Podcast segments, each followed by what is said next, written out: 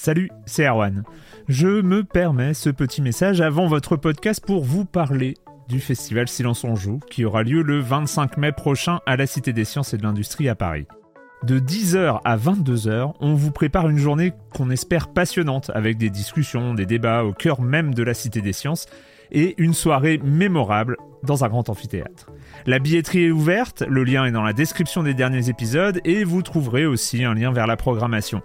C'est 20 euros pour la journée et la soirée, et si vous voulez juste passer nous voir en journée, il suffit d'une entrée classique pour la cité, c'est 13 euros tarif plein avec éventuellement des réductions.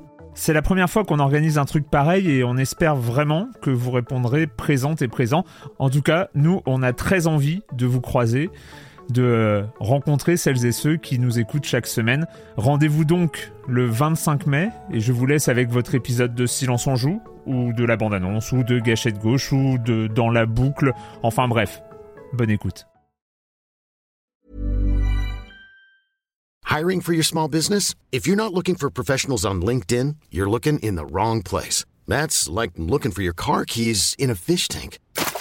LinkedIn helps you hire professionals you can't find anywhere else, even those who aren't actively searching for a new job but might be open to the perfect role. In a given month, over 70% of LinkedIn users don't even visit other leading job sites. So start looking in the right place. With LinkedIn, you can hire professionals like a professional. Post your free job on linkedin.com slash achieve today. Silence en joueur, Juan Cario, bonjour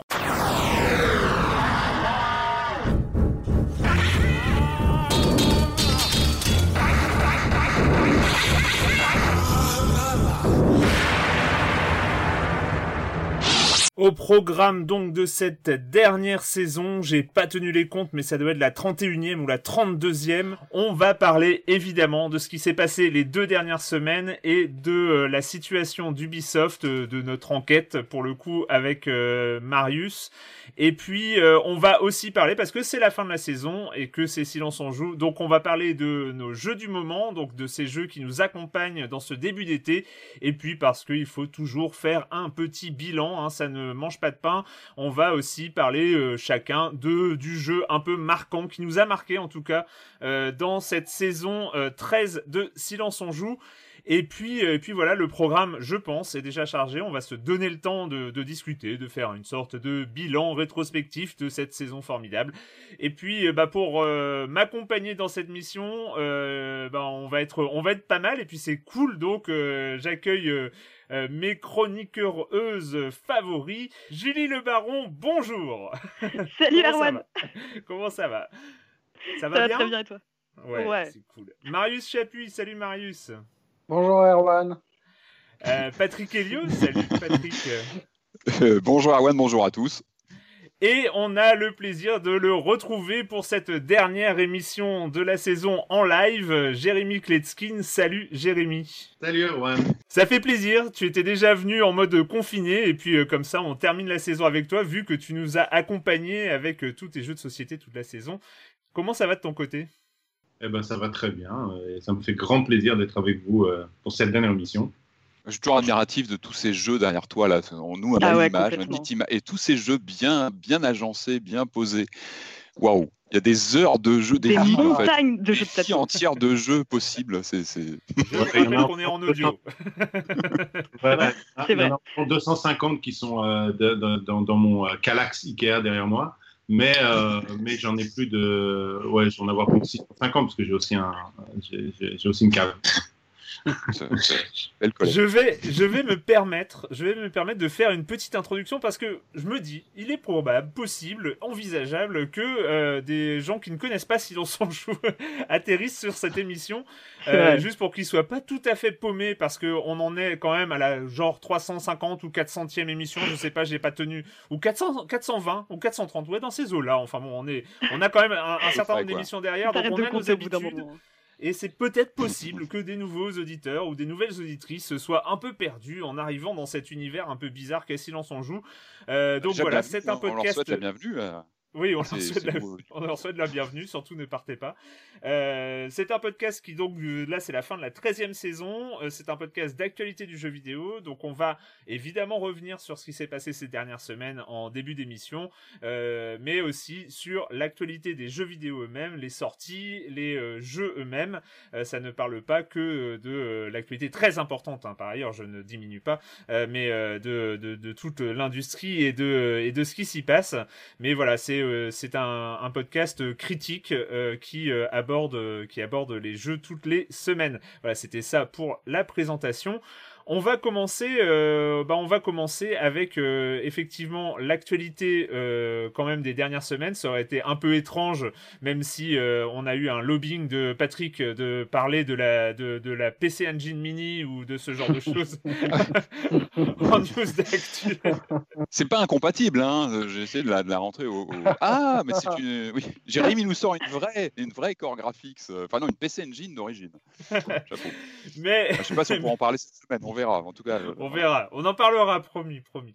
Euh, mais oui, alors, euh, ce qui s'est passé, alors c'est assez amusant pour la petite histoire, c'est que euh, si je me souviens bien, c'est en sortie de l'enregistrement de la dernière, du dernier Silence on joue. Hein, c'était fin juin en sortie d'enregistrement, je crois qu'on discutait avec Marius sur sur sur une messagerie et puis on on parlait comme ça de euh, de tout ce mouvement euh, MeToo euh, qui, enfin, ce, ce, ce, moment en fait qui était en train de, en train de naître avec avec les signalements et le regroupement de témoignages organisés par par Megna, donc at Better the Mask, donc Megna, cette scénariste de jeux vidéo connue d'ailleurs sur 80 Days, hein, moi j'avais j'avais adoré à l'époque, mais bon bref c'est une parenthèse.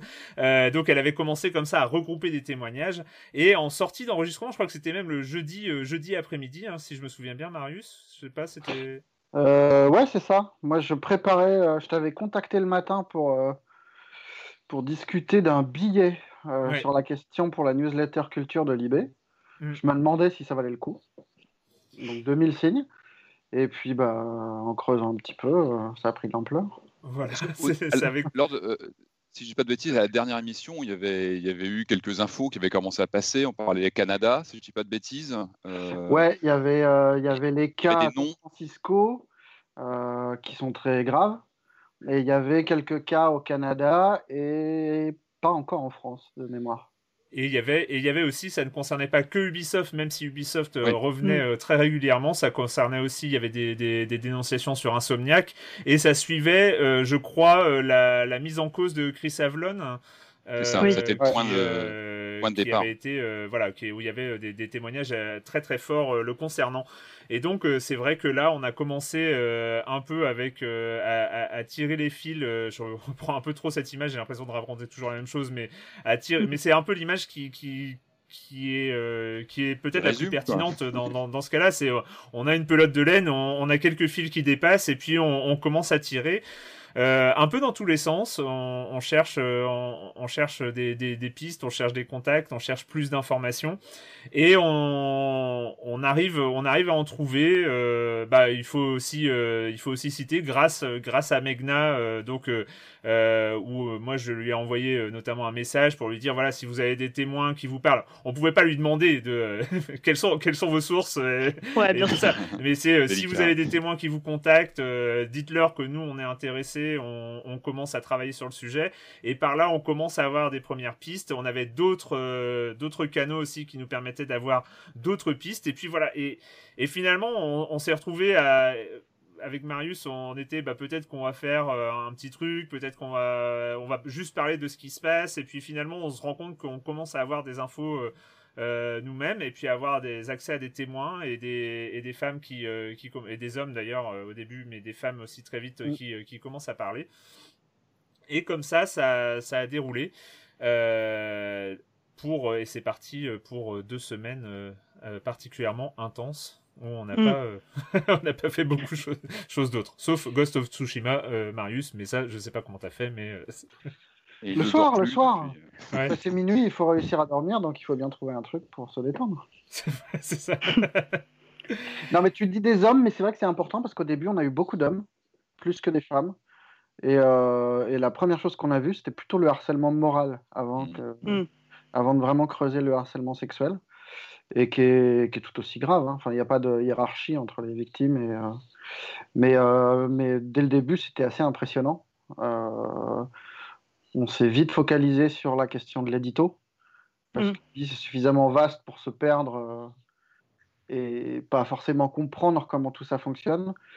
Et euh, j'ai l'impression que oui, la clé pour nous, ça a été de se concentrer sur l'édito, d'essayer de comprendre comment ça fonctionnait, de comprendre d'où venaient les dysfonctionnements, et c'est ça qui a permis de voir qu'il y avait euh, partir du détail pour, pour élargir après et voir que c'était pas juste un problème de l'édito, qu'il y a un truc. On nous indiquait qu'il y avait vraiment une, un dysfonctionnement organisé, on va dire, d'Ubisoft.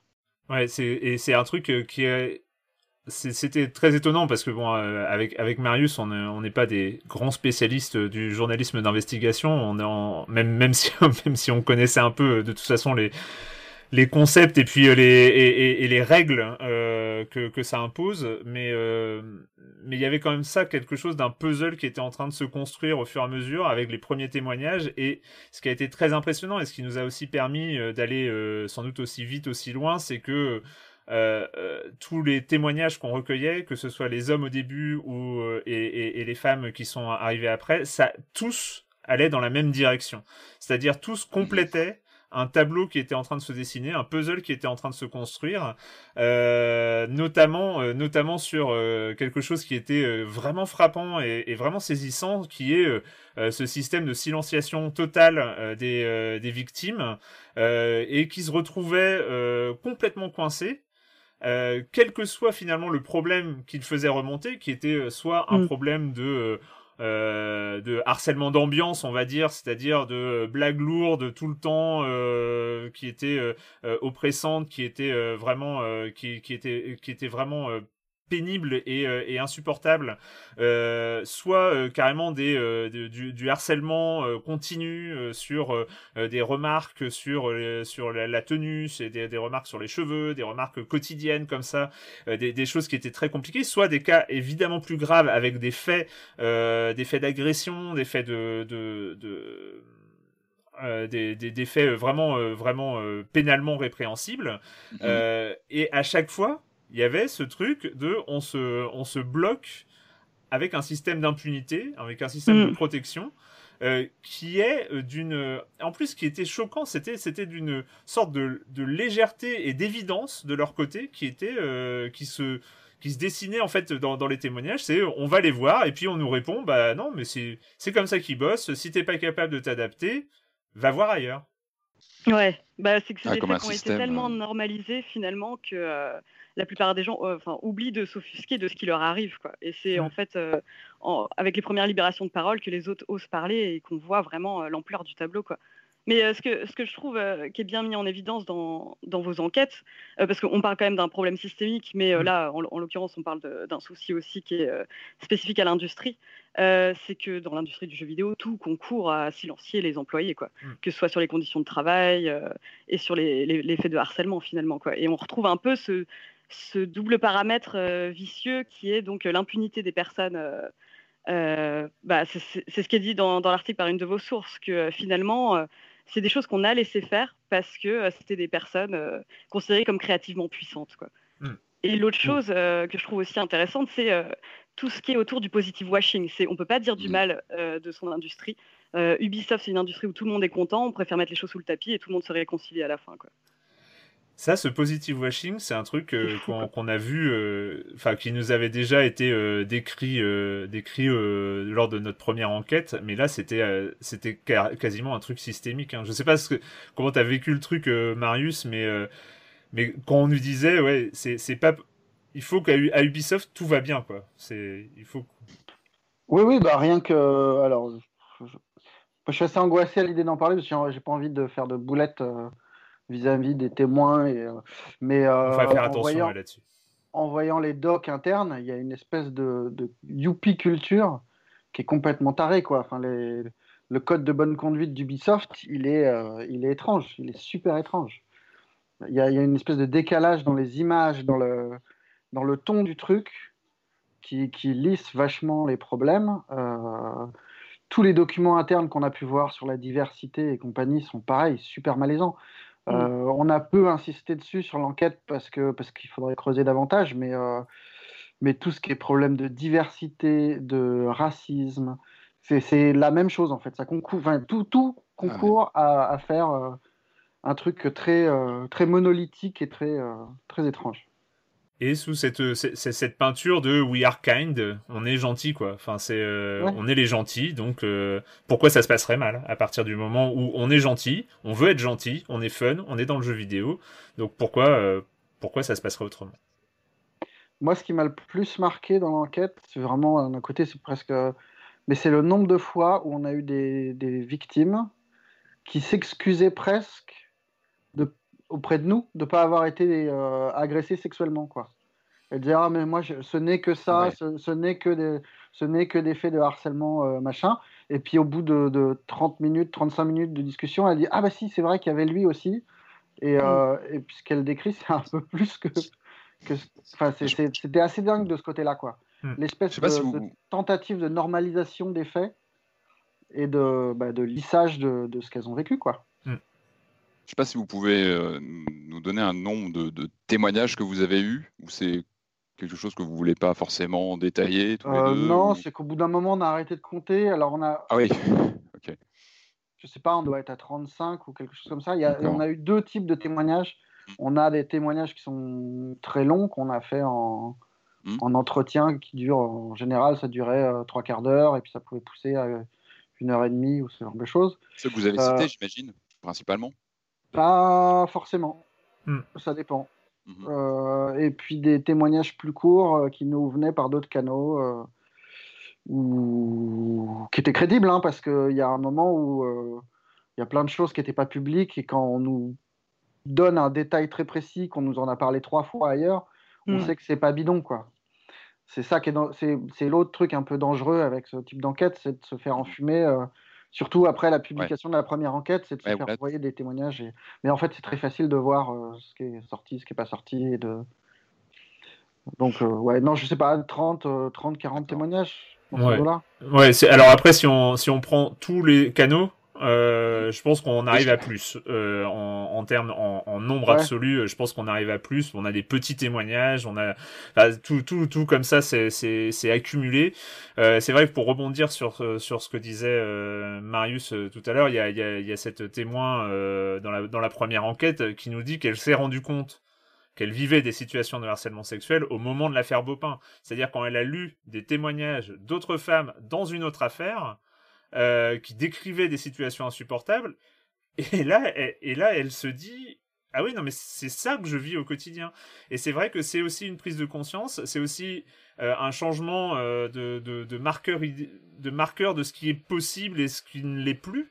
Euh, et on se rend compte que bah, les, il y a beaucoup de gens qui ne se rendent pas compte, et même des victimes, donc dans, dans, dans, ce cas précis, qui ne se rendent pas compte que la situation qu'elles vivent euh, est pénalement euh, décrite quoi. Enfin c'est c'est mm. c'est judiciairement c'est c'est écrit le, le système de harcèlement sexuel tout ce qui compose euh, un, tout ce qui peut décrire un harcèlement sexuel est très précis. Et il y a plein de gens qui ne savent pas qui qui euh, qui, qui, évidemment dans dans une culture d'entreprise dans euh, parce que quand elles en parlent bah oui mais c'est des blagues tu comprends ils font toujours ça tout ça. Et bah, se mettent à, intégrer le fait que ça doit être une situation normale. Et c'est c'est là où c'est là où je pense que il y a il y a aussi un, un effet assez de sidération quand les faits sont écrits noir sur blanc c'est-à-dire que euh, je pense qu'il y a une là il y a, une vraie puissance de l'écrit là-dedans ou euh, dans, dans un article ou dans un quand, quand les gens lisent les trucs où, où c'est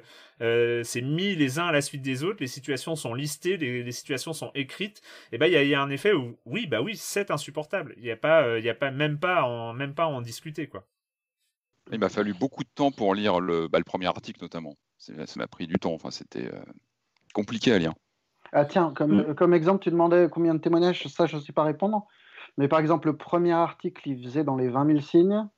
En mm-hmm. tout, on a 350 000 signes, je crois, de témoignages. Ah ouais. Donc c'est, euh, ça, fait une bonne masse, quoi. Ouais. on, a pas mal trié, on a mm. pas mal élagué de trucs, on a, Ouais, moi, moi, ce qui m'a fait rire, c'est que, alors c'est pas arrivé beaucoup, mais on a, on a eu, euh, euh, il y a eu des remarques sur un soi-disant sensationnalisme euh, de, de, notre papier en s'attaquant à Ubisoft, en, avec, avec, ce genre de choses.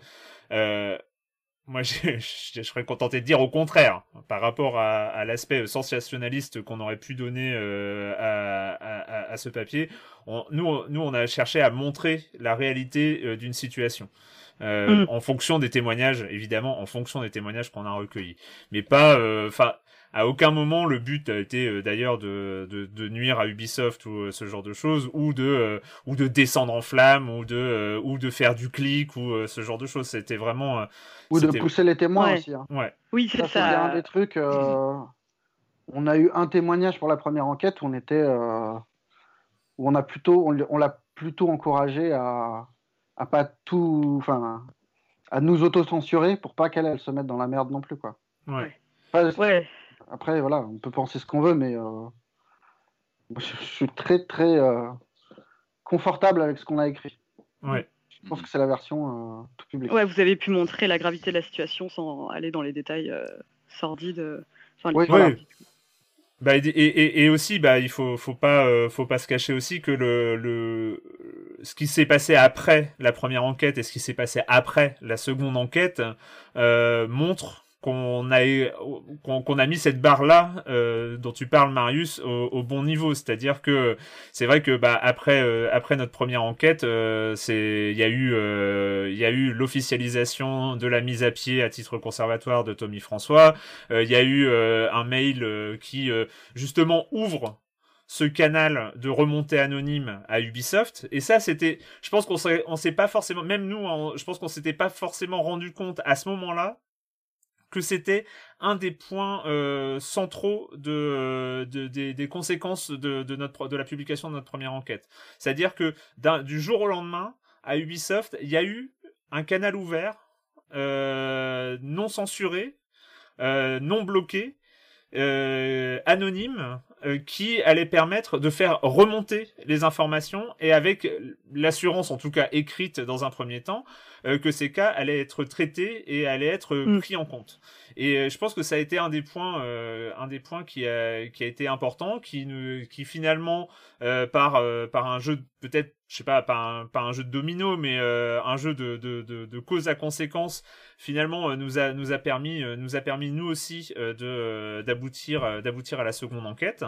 Et, et, et, et voilà, c'était et du coup, ce qui s'est passé après la seconde enquête, bah voilà, on, on sent que, euh, en tout cas, ce que ce que les témoignages euh, nous ont raconté, euh, cette parole là, que ce soit les paroles des victimes ou les paroles, on va dire, de, des lanceurs d'alerte interne, parce que c'est finalement un peu les, les, les, deux les deux profils qu'on a pu avoir, euh, que ces paroles là ont été entendues jusqu'à aujourd'hui à la, juste mesure. On peut pas du tout euh, pressentir de ce qui va se passer dans les semaines à venir, dans les mois à venir, parce que je pense que c'est pas pas un chantier de quelques jours euh, à Ubisoft. Mais en tout cas, euh, dans le côté réaction en, en, urgence pour assainir la situation, bah, ça, a été reçu à la, hauteur où ça se situait en fait. Un des trucs qu'on a entendu aussi, c'était enfin qu'on nous a reproché à demi mot c'est l'amalgame euh, Lani et euh,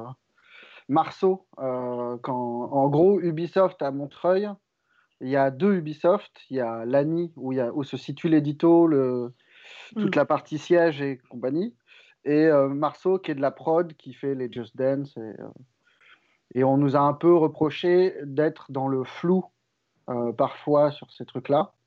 Alors, c'est juste pour justifier, c'est que c'est compliqué à expliquer quand même à ce qui reste pour nous un, journal grand public, euh, qu'on ne voulait pas mettre l'emphase là-dessus. Et euh, pour les quelques personnes de Marceau qui avaient l'air d'être euh, de s'émouvoir du fait qu'on, qu'en gros ils se retrouvaient mis dans le même sac, oui, c'est vrai, on n'a peut-être pas fait assez gaffe là-dessus. Après, on a aussi eu des histoires de prod. on nous a clairement dit que les gens qui parlaient, qui nous parlaient à nous, c'était des gens plus de l'édito ou... et qu'en gros, les femmes qui sont à la prod ne peuvent pas parler. Qu'elles ne parlent pas, que c'est trop dangereux pour elles et que les problèmes existent quand même. Ouais, alors pas forcément à Marceau, Euh, parce que dans, dans, c'est dans les, dans les studios de prod, pas forcément dans tous les studios de prod. On a, on va pas les citer parce que j'ai pas envie non plus d'absoudre certains studios Ubisoft, alors que on nous a dit que ces studios étaient clean. Euh, on a on a quelques noms des témoins qui nous ont dit euh, voilà il y a tel ou tel studio qui sont plutôt clean. Euh, en tout cas on sait que c'est c'est les, les, les cas de harcèlement et tout ça sont bien traités, sont traités vite et tout ça. Moi j'ai pas envie de comme on, on, parle aussi de, de, de, là où on a des preuves, tu vois, j'ai pas envie de dire tel studio à tel endroit d'Ubisoft est super clean alors qu'il peut se passer aussi autre chose que les, que les gens savent pas. Mais c'est tout ça pour dire qu'on a eu aussi des retours qu'il y a des endroits à Ubisoft euh, où c'est plutôt bien géré. Et c'est aussi cet aspect décentralisé euh, d'Ubisoft qui euh, joue beaucoup, c'est-à-dire que euh, les services de DRH, dont on parle, le, mur DRH et le, et le rôle d'organe de silence au sein d'Ubisoft DRH, c'est pas partout. C'est-à-dire que chaque studio a son service RH, l'édito a son service RH. Donc on ne sait pas, enfin on peut pas le dire. On que... a clairement dit aussi que que le mur des RH, il est lié aussi à la décentralisation d'Ubisoft. Mm. Il y a un problème de proximité entre les, les chefs de studio et les RH locales. Et que, en gros, s'il y a un problème avec les directions locales, eh ben, ça bloque au niveau RH local. Que quand on essaye d'aller à l'étage au-dessus, c'est-à-dire à la RH zone, la RH zone, en général, se contente de faire un forward vers la RH locale. Ce qui fait qu'il y a en fait, il y a des boucles comme ça où mm. les, les problèmes, les signalements tombent dans des trous. Et euh, voilà, sans viser aucun studio, il y a quand même une structure qui euh, favorise euh, que le problème de, reste, quoi. et moi, c'est ça que je trouve le plus important, presque plus que les démissions de. Enfin, c'était évidemment important la démission de Serge. Bah, d'autant plus que c'était pas quelque chose. Enfin, je veux dire, c'était quelqu'un qui était vraiment perçu comme intouchable, quoi. Je oui, pense oui, que beaucoup de personnes ne voulaient pas témoigner par crainte qu'il ne se passe rien derrière un détail qui est important dans le communiqué euh, qui est euh, sorti euh, dans la nuit de samedi à dimanche, c'est qu'au-delà des, missions contraintes, hein, le Ubisoft annonce aussi entamer une, enquête sur toute la politique RH, sur toute la structure RH, et que cette enquête-là sera, cet audit-là sera confié à un cabinet externe. Et ça, ça peut être vraiment important. Et c'est vrai aussi, juste un point, mais euh, c'est que euh, dans les remontées qui sont revenues par, euh, par, par les, canaux, alors les, les, deux canaux qui permettent aux salariés de témoigner, qui sont donc l'outil Wisply, qui est, qui est l'outil interne, enfin c'est une plateforme externe, hein, c'est un outil qui peut être utilisé dans d'autres entreprises, notamment pour dénoncer les faits de corruption. c'est donc cet outil qui a été, là l'outil anonyme, mais il y a aussi une adresse mail qui a été ouverte à Ubisoft pour témoigner et c'est, ils, ont, ils se sont quand même rendu compte que pratiquement 50% des cas avaient déjà été remontés au RH. C'est-à-dire que tous les sur les cas qui remontent aujourd'hui, il y a la moitié où euh, les gens disent mais j'en ai parlé au RH à l'époque et, euh, et rien n'a été fait. Donc c'est pour pour dire que euh, pour pour mettre à jour l'aspect le, assez systémique mm. de ça. on va alors juste avant l'enregistrement, j'ai j'ai proposé euh, sur Twitter, sur le compte, euh, sur le compte de Silence on joue, euh, de de poser de poser des questions. ça, ça permettait aussi de, de un peu d'ouvrir d'ouvrir les choses. On va essayer d'y répondre assez rapidement pour éviter de faire un podcast de 3 heures quand même. Même voilà. donc on va commencer on va commencer avec une question de Ludovic. Euh, c'est euh, alors c'est deux questions, mais on, va pouvoir y répondre peut-être un peu en même temps. C'est des questions de timing. Euh, est-ce que l'imminence du Ubi Forward a joué un rôle sur les dates où vous avez sorti les articles? Et est-ce que vous aviez en tête à l'origine de sortir un DLC de votre premier article dans les jours suivants? Marius? Alors les dates, bah non. En fait, nous, on s'est posé la question à un moment pour la sortie du premier album pas du tout. Euh, de la première enquête, on s'était posé la question du timing. On a dit est-ce qu'on va pas, est-ce que c'est de la... est-ce que ça peut être vu comme de l'acharnement, euh, du foutage de merde? Parce que ça tombait pile euh, le jour de de la sortie du Trackmania et, et de je ne sais plus quoi. Aussi leur, leur annonce du hyper hyper hyper scale, je sais plus leur leur battle royale. Voilà. Euh, non, nous on a estimé que non, que c'était euh, que c'était lié à l'actualité, que c'était pas du tout euh, que c'était pas du tout la question. On se disait même autant y aller vite plutôt qu'aller leur polluer l'Ubisoft Forward Auquel cas, ça pourrait être vu comme un, acte un peu intentionnel, quoi. Hmm. dès la fin de la première, enfin, avant même de commencer la première enquête, on se demandait si on avait de quoi faire un deuxième épisode. Hmm. En gros, ça coinçait sur un témoignage qui était clé, mais qu'on voulait pas, voilà, on voulait pas mettre le témoin dans la merde et, et finalement, on a abandonné cette idée-là. Et puis, c'est revenu par la bande. Euh, du coup, le deuxième épisode s'est imposé. Et bah, la question de timing, euh, c'était non. À partir du moment où on a dit que nous, on agissait en fonction de l'actualité et pas du calendrier d'Ubisoft, mm. euh, on en a eu un peu rien à foutre. On a fait au plus vite, pour être honnête, sans non plus faire n'importe quoi, parce que il nous fallait suffisamment de billes pour pour y aller sérieusement, quoi. Mm. À chaque fois, les témoignages, il fallait trouver une deuxième source, euh, par un canal différent, c'est toujours un peu compliqué. Il y a, il y a aussi quelque chose, euh, je sais pas, dans, dans notre façon de voir le, le, truc, c'est que euh, il faut bien comprendre qu'au moment où on commence l'enquête avec, avec Marius, on ne sait pas où on va. Mais vraiment, c'est-à-dire qu'on commence l'enquête sans se dire à aucun moment on va faire une double page, on va faire un article sur le web, on va faire euh, une brève, j'en sais rien, ou on va faire la une de Libé. On ne sait pas où on va. Et, en fait, cette urgence, en tout cas le, fait de vouloir euh, publier quand même vite euh, ce qu'on a trouvé, ça vient de deux choses. C'est ça vient de la teneur de ce qu'on récupère où on se dit, il y a, un côté quand on a des témoignages comme ça, qui s'accumulent, qui commencent à, faire à, proposer un tableau comme ça, nous on, ressent comme une urgence de, de, sortir euh, de sortir le truc parce que c'est euh, il y, a, un côté insupportable. Alors tu disais Patrick que c'était insupportable à lire, mais euh, c'est aussi insupportable à garder pour soi. C'est-à-dire que tu tu sais ça, T'as mm. envie euh, de, euh, t'as envie au moment où c'est assez solide, au moment où, les sources euh, sont, sont t'as suffisamment de sources, t'as suffisamment de témoignages, t'as envie de, de l'écrire noir sur blanc. C'est, c'est, tu ressens comme une urgence. Et, on, a eu ce, on a eu ce truc étrange aussi de témoins qui nous recontactaient pour nous demander si ça allait vraiment sortir, qui étaient vraiment inquiets que le truc disparaisse. Mm. Bah si en plus ils ont c'est des faits qui ont déjà été signalés au RH, euh, il doit y avoir la crainte que ouais, euh, ils témoignent une fois de plus et qu'on les écoute pas derrière C'est ça.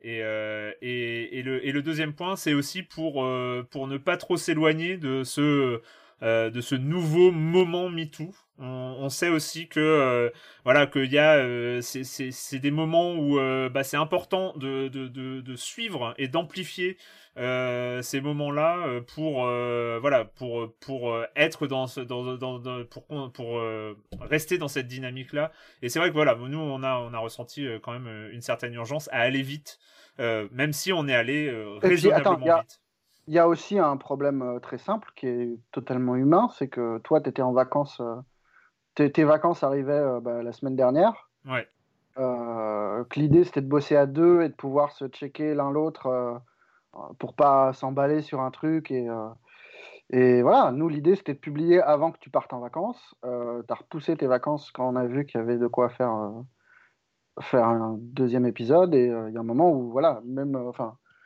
le journalisme, c'est noble et tout, mais si on veut pas faire de la merde, il faut aussi parfois se reposer. Et, et voilà, c'est bête, mais on a aussi le droit aux vacances. Et, c'est clair. Et l'idée, c'était de, de, faire ça avant. Oncle Fernand qui nous dit euh, Savez-vous si cette affaire retentit autant au-delà des frontières françaises? Peut-on s'attendre à un impact aussi fort dans d'autres studios? Euh, J'ai l'impression qu'on en parle beaucoup, surtout parce que c'est un studio français. Euh, le... Alors, oui, c'est sorti, bah, c'est sorti au Canada. Ils ont refait un article, je crois, aujourd'hui. Ouais, sur, sur, sur, la presse, qui, a, qui a enquêté sur le studio de Montréal. Euh, il y, a, euh, y a eu des articles, que ce soit dans Gamasutra, dans euh, Kotaku, dans divers, divers The Verge aussi. Enfin, on n'a pas suivi. Moi, j'ai pas fait une revue de presse de, de, de là où ça en a parlé. Alors, il faut bien comprendre qu'il y a euh, il y a eu beaucoup plus de reprises au moment où il y a eu la décision de la, démission de Serge Asquette euh, et de Cécile Cornet et de Yanis Mala, donc euh, le, boss des studios de Montréal. À, ce moment-là, il y a, eu une couverture internationale qui a été, qui a été d'ampleur. Mais même en France, c'était aussi beaucoup de réactions. enfin, la presse JV a beaucoup parlé de la lettre de Yves Guillemot après la première mm. enquête, plutôt que de, de l'enquête en elle-même. C'est ça, ça, vient progressivement en fait le truc. C'est pour ça que je pense que le truc, le fait que Numérama aussi ait enquêté de son côté, ça, ça, participe à jamais lâcher en fait. Il y a un effet boule de neige au bout d'un moment qui est important aussi. il ne faut pas oublier les autres titres, on n'est pas les seuls à avoir enquêté, effectivement, j'avais oublié de le rappeler, mais c'est vrai que nous on est dedans, donc on rappelle qu'il euh, y a eu euh, des, articles de la presse au Canada, il y a eu des articles de Numérama, euh, une enquête aussi de Gamma Sutra de, qui est sortie, et des tribunes aussi, qui, des textes importants sur le sujet qui sont sortis dans ces, ces, derniers jours.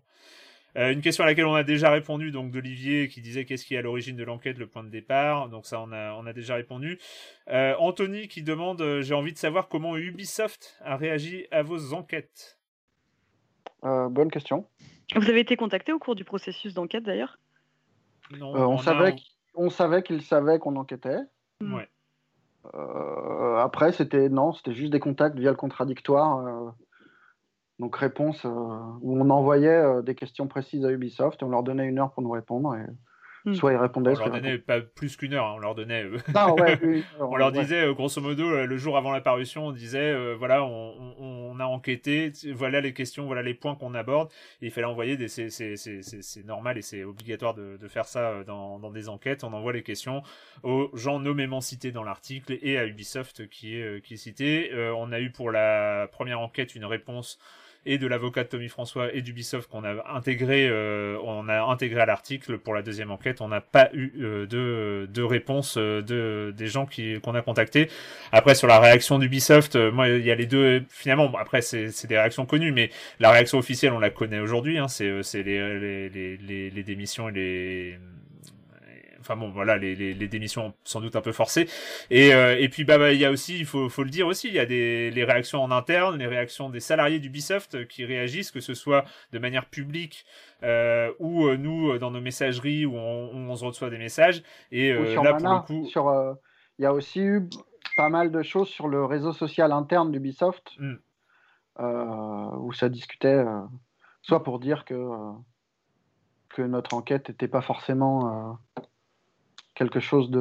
Enfin, que ça tenait à un problème de social justice warrior, soit, euh, soit au contraire, il y a eu des gens très courageux qui ont pris la parole en interne pour demander la démission de Serge Asquette euh, et de Cécile Cornet en leur nom propre, euh, sur une place où tout le monde peut le voir. Enfin, c'est des trucs qui sont, qui sont courageux, quoi. Ouais. Et puis après, il y a eu la réaction, il y a eu la, la, réaction par rapport à l'Ubi Forward, quoi. Où là, ils ont dit, on parlera pas des problèmes et de l'enquête en cours, quoi.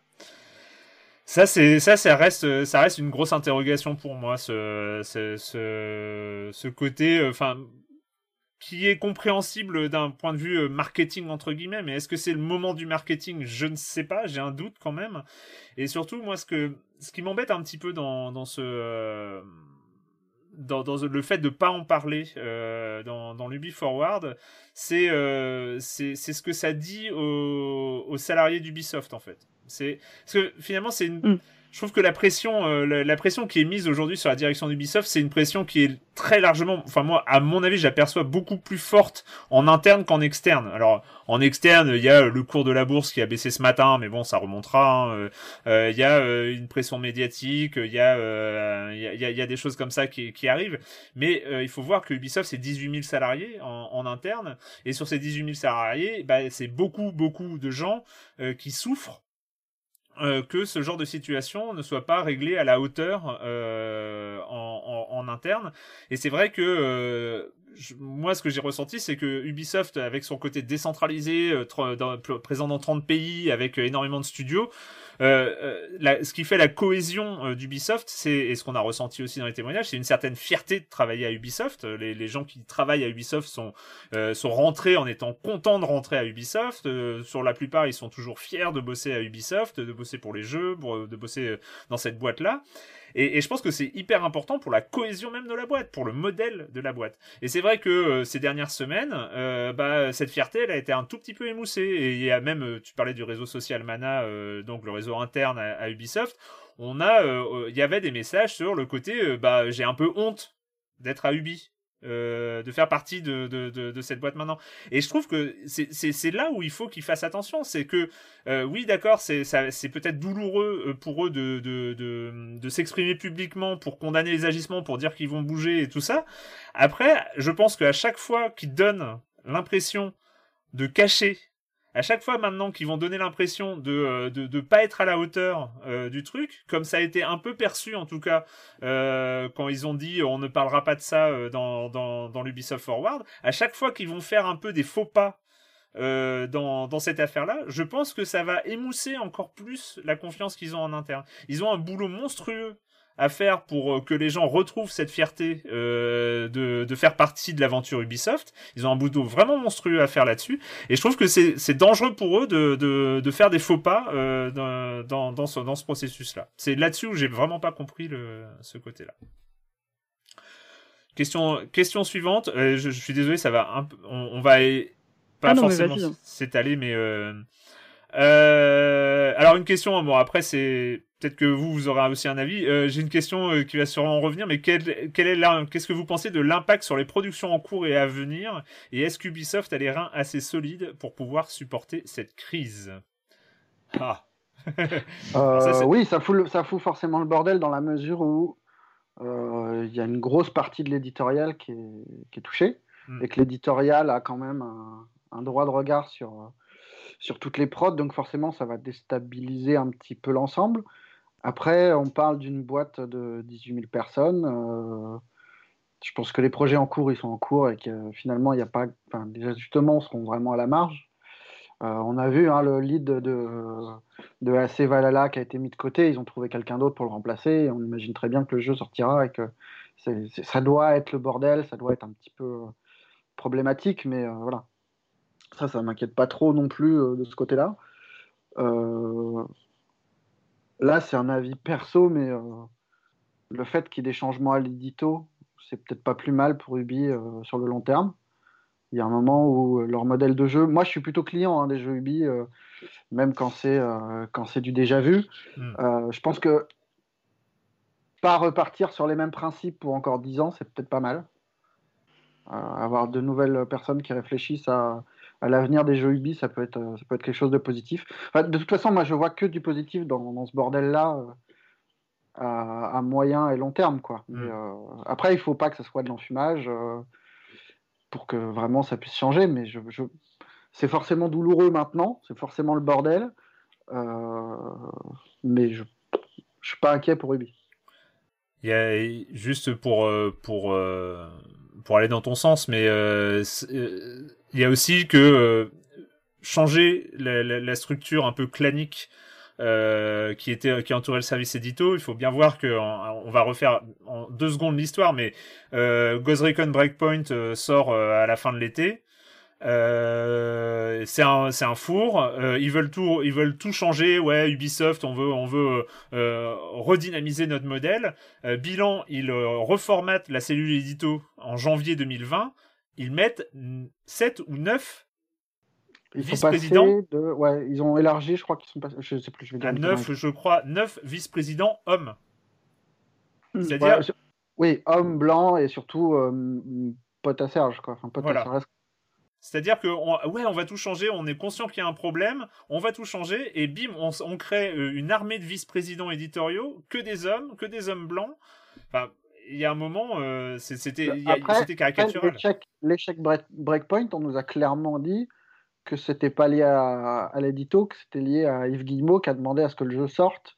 Euh, le studio a dit non, non, on n'est pas prêt, c'est pas bon. Et pour le coup, c'est Yves Guillemot qui a demandé à, sortir le jeu vite. Et c'est Serge Asquette qui a demandé à ce qu'il y ait des drones. Mais euh, non, non, non, non, c'est juste, c'est juste pour dire que euh, ça peut être euh, aussi l'occasion que ce côté euh, diversité, inclusivité qu'ils mettent en avant se retrouve aussi dans leur processus de création et, à, un, plus haut niveau que ça l'est.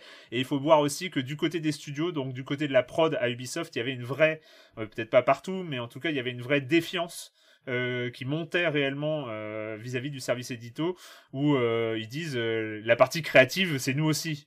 C'est-à-dire qu'ils ont aussi envie de rapatrier un peu en local. Alors, est-ce que c'est une bonne ou une mauvaise nouvelle? Ça doit dépendre des studios, ça doit dépendre de comment ça se passe. Mais euh, il y a aussi, euh, ils étaient aussi dépossédés et c'était de plus en plus lourd à porter, euh, dépossédés d'une partie de leur la, partie créative qui est intéressante aussi. Après, ça, je pense que ça tient à l'existence même de l'édito. Il y a forcément un jeu de pouvoir entre entre cette cellule qui, qui est à l'origine des projets, qui a un un pouvoir de veto sur les trucs et qui n'a pas les mains dans le cambouis tel qu'on l'imagine, forcément c'est tendu. Enfin, même, même si tu as les meilleures personnes à l'intérieur, euh, tu as forcément des, tensions. Des... Euh, alors, les questions, on va répondre peut-être plus rapidement pour arriver aux jeux vidéo, parce que dans Silence on joue, on parle aussi de, de, de, jeux, mais euh, c'est vrai que ça nous a un peu pris beaucoup de temps ces derniers temps. Euh, est-ce que Christophe qui demande, je voulais savoir si vous avez reçu des pressions, pas forcément d'Ubisoft, mais de l'industrie ou d'autres médias par rapport à votre enquête, ou est-ce qu'on a essayé de vous culpabiliser, déstabiliser, genre vous faites plus de mal que de bien? Non. Non, Alors, bizarrement, moi, ah bah, hier j'ai eu une attaque de troll qui a été qui, qui qui n'avaient jamais, euh, qui s'étaient jamais exprimés depuis euh, notre première enquête et qui ont commencé à le faire hier sur ce thème. Euh, vous faites plus de mal que de bien. vous allez déstabiliser un fleuron français. vous allez oh aider la Chine. Enfin, bref. Bah, c'est ça. Après, vous disiez qu'il y avait des réactions en fait qui disaient en gros, vous vouliez vous faire Ubi, comme si c'était comme c'était votre principal souci, quoi. Ouais. Je trouve ça quand même dingue que ce soit les premières réactions, quoi, qu'on s'attaque à un éditeur. Euh, mais euh, en pensant que c'est pour leur faire du mal et non pas pour euh, donner la parole aux victimes, par exemple.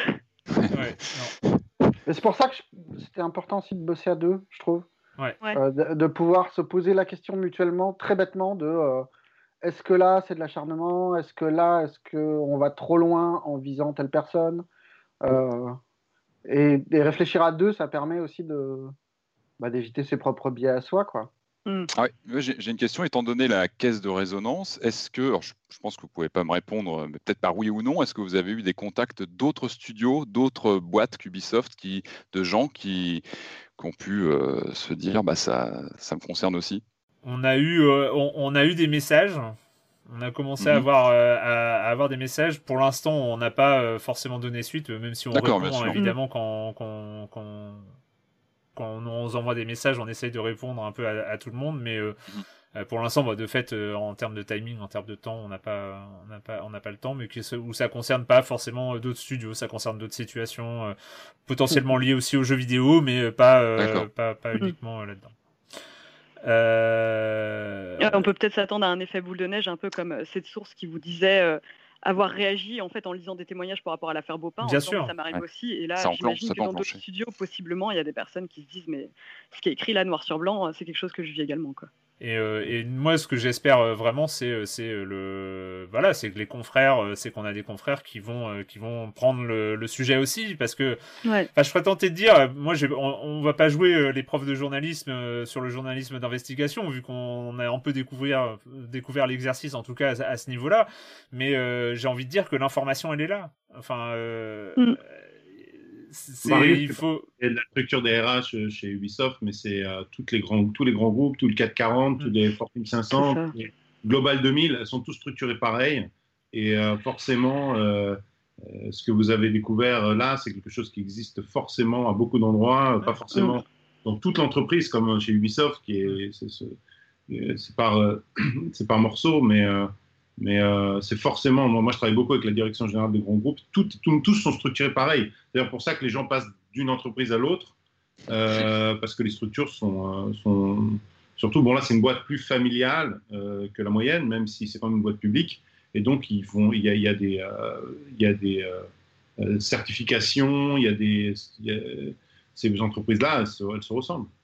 Oui, ouais, bien sûr. Mais c'est, et, et c'est vrai. Mais ce que je voulais dire, voilà, c'est que l'information les gens parlent. Les victimes, euh, depuis MeToo, euh, il y a des victimes qui ont envie de prendre la parole. Après, euh, toutes les victimes ne vont pas créer des posts anonymes sur, sur Twitter, se mettre en danger directement. Et puis, il n'y a pas forcément de relais aussi de témoignages qui existent dans tous les secteurs sur, sur Twitter. Sauf que c'est là, c'est juste que ce que je voulais dire, c'est que l'information elle est là et après il faut aller la chercher. C'est pas c'est pas simple, euh, c'est pas des processus euh, simples. Il y a il y a beaucoup d'échecs. Hein. Euh, on, on, parlait du nombre de témoignages, on va pas parler du nombre de bouteilles à la mer qu'on a envoyées ou à, demander à des gens est-ce que vous voulez parler, est-ce que vous voulez parler, des mails qui sont restés sans réponse, des messages qui sont restés sans réponse. Il y en a beaucoup plus. donc c'est c'est pas il suffit pas de claquer des doigts, mais mais c'est là où j'ai j'ai de l'espoir, c'est que euh, c'est que si on a réussi à sortir ça sur sur Ubisoft, euh, c'est que voilà, il y a, y a, la possibilité de sortir ça euh, ailleurs. on sait que sur les conditions de travail, il y a eu la, la, la, grande enquête de Canard PC, Le Monde et Mediapart, il y a un an ou deux. qui était sorti avec avec Sébastien et Cécile qui, qui avaient bossé là-dessus. voilà, il y a quand, on se donne les moyens, euh, ou quand on veut enquêter, ou quand on a les moyens d'enquêter, on peut trouver, on peut trouver de l'information. Et ouais, on espère qu'il y a, des confrères qui vont, qui vont sortir d'autres choses, euh, d'autres choses là-dessus. Euh, voilà. Et autre chose aussi, bah, pour parler des éléments porteurs d'espoir, c'est aussi la réaction de la presse spécialisée à tout ça. C'est euh, euh, je pense à Ubi Forward, donc par exemple Gamecult a décidé de ne pas couvrir mm. la conférence parce qu'ils se sont dit on ne veut pas euh, participer à mettre la poussière sous le tapis. Quoi.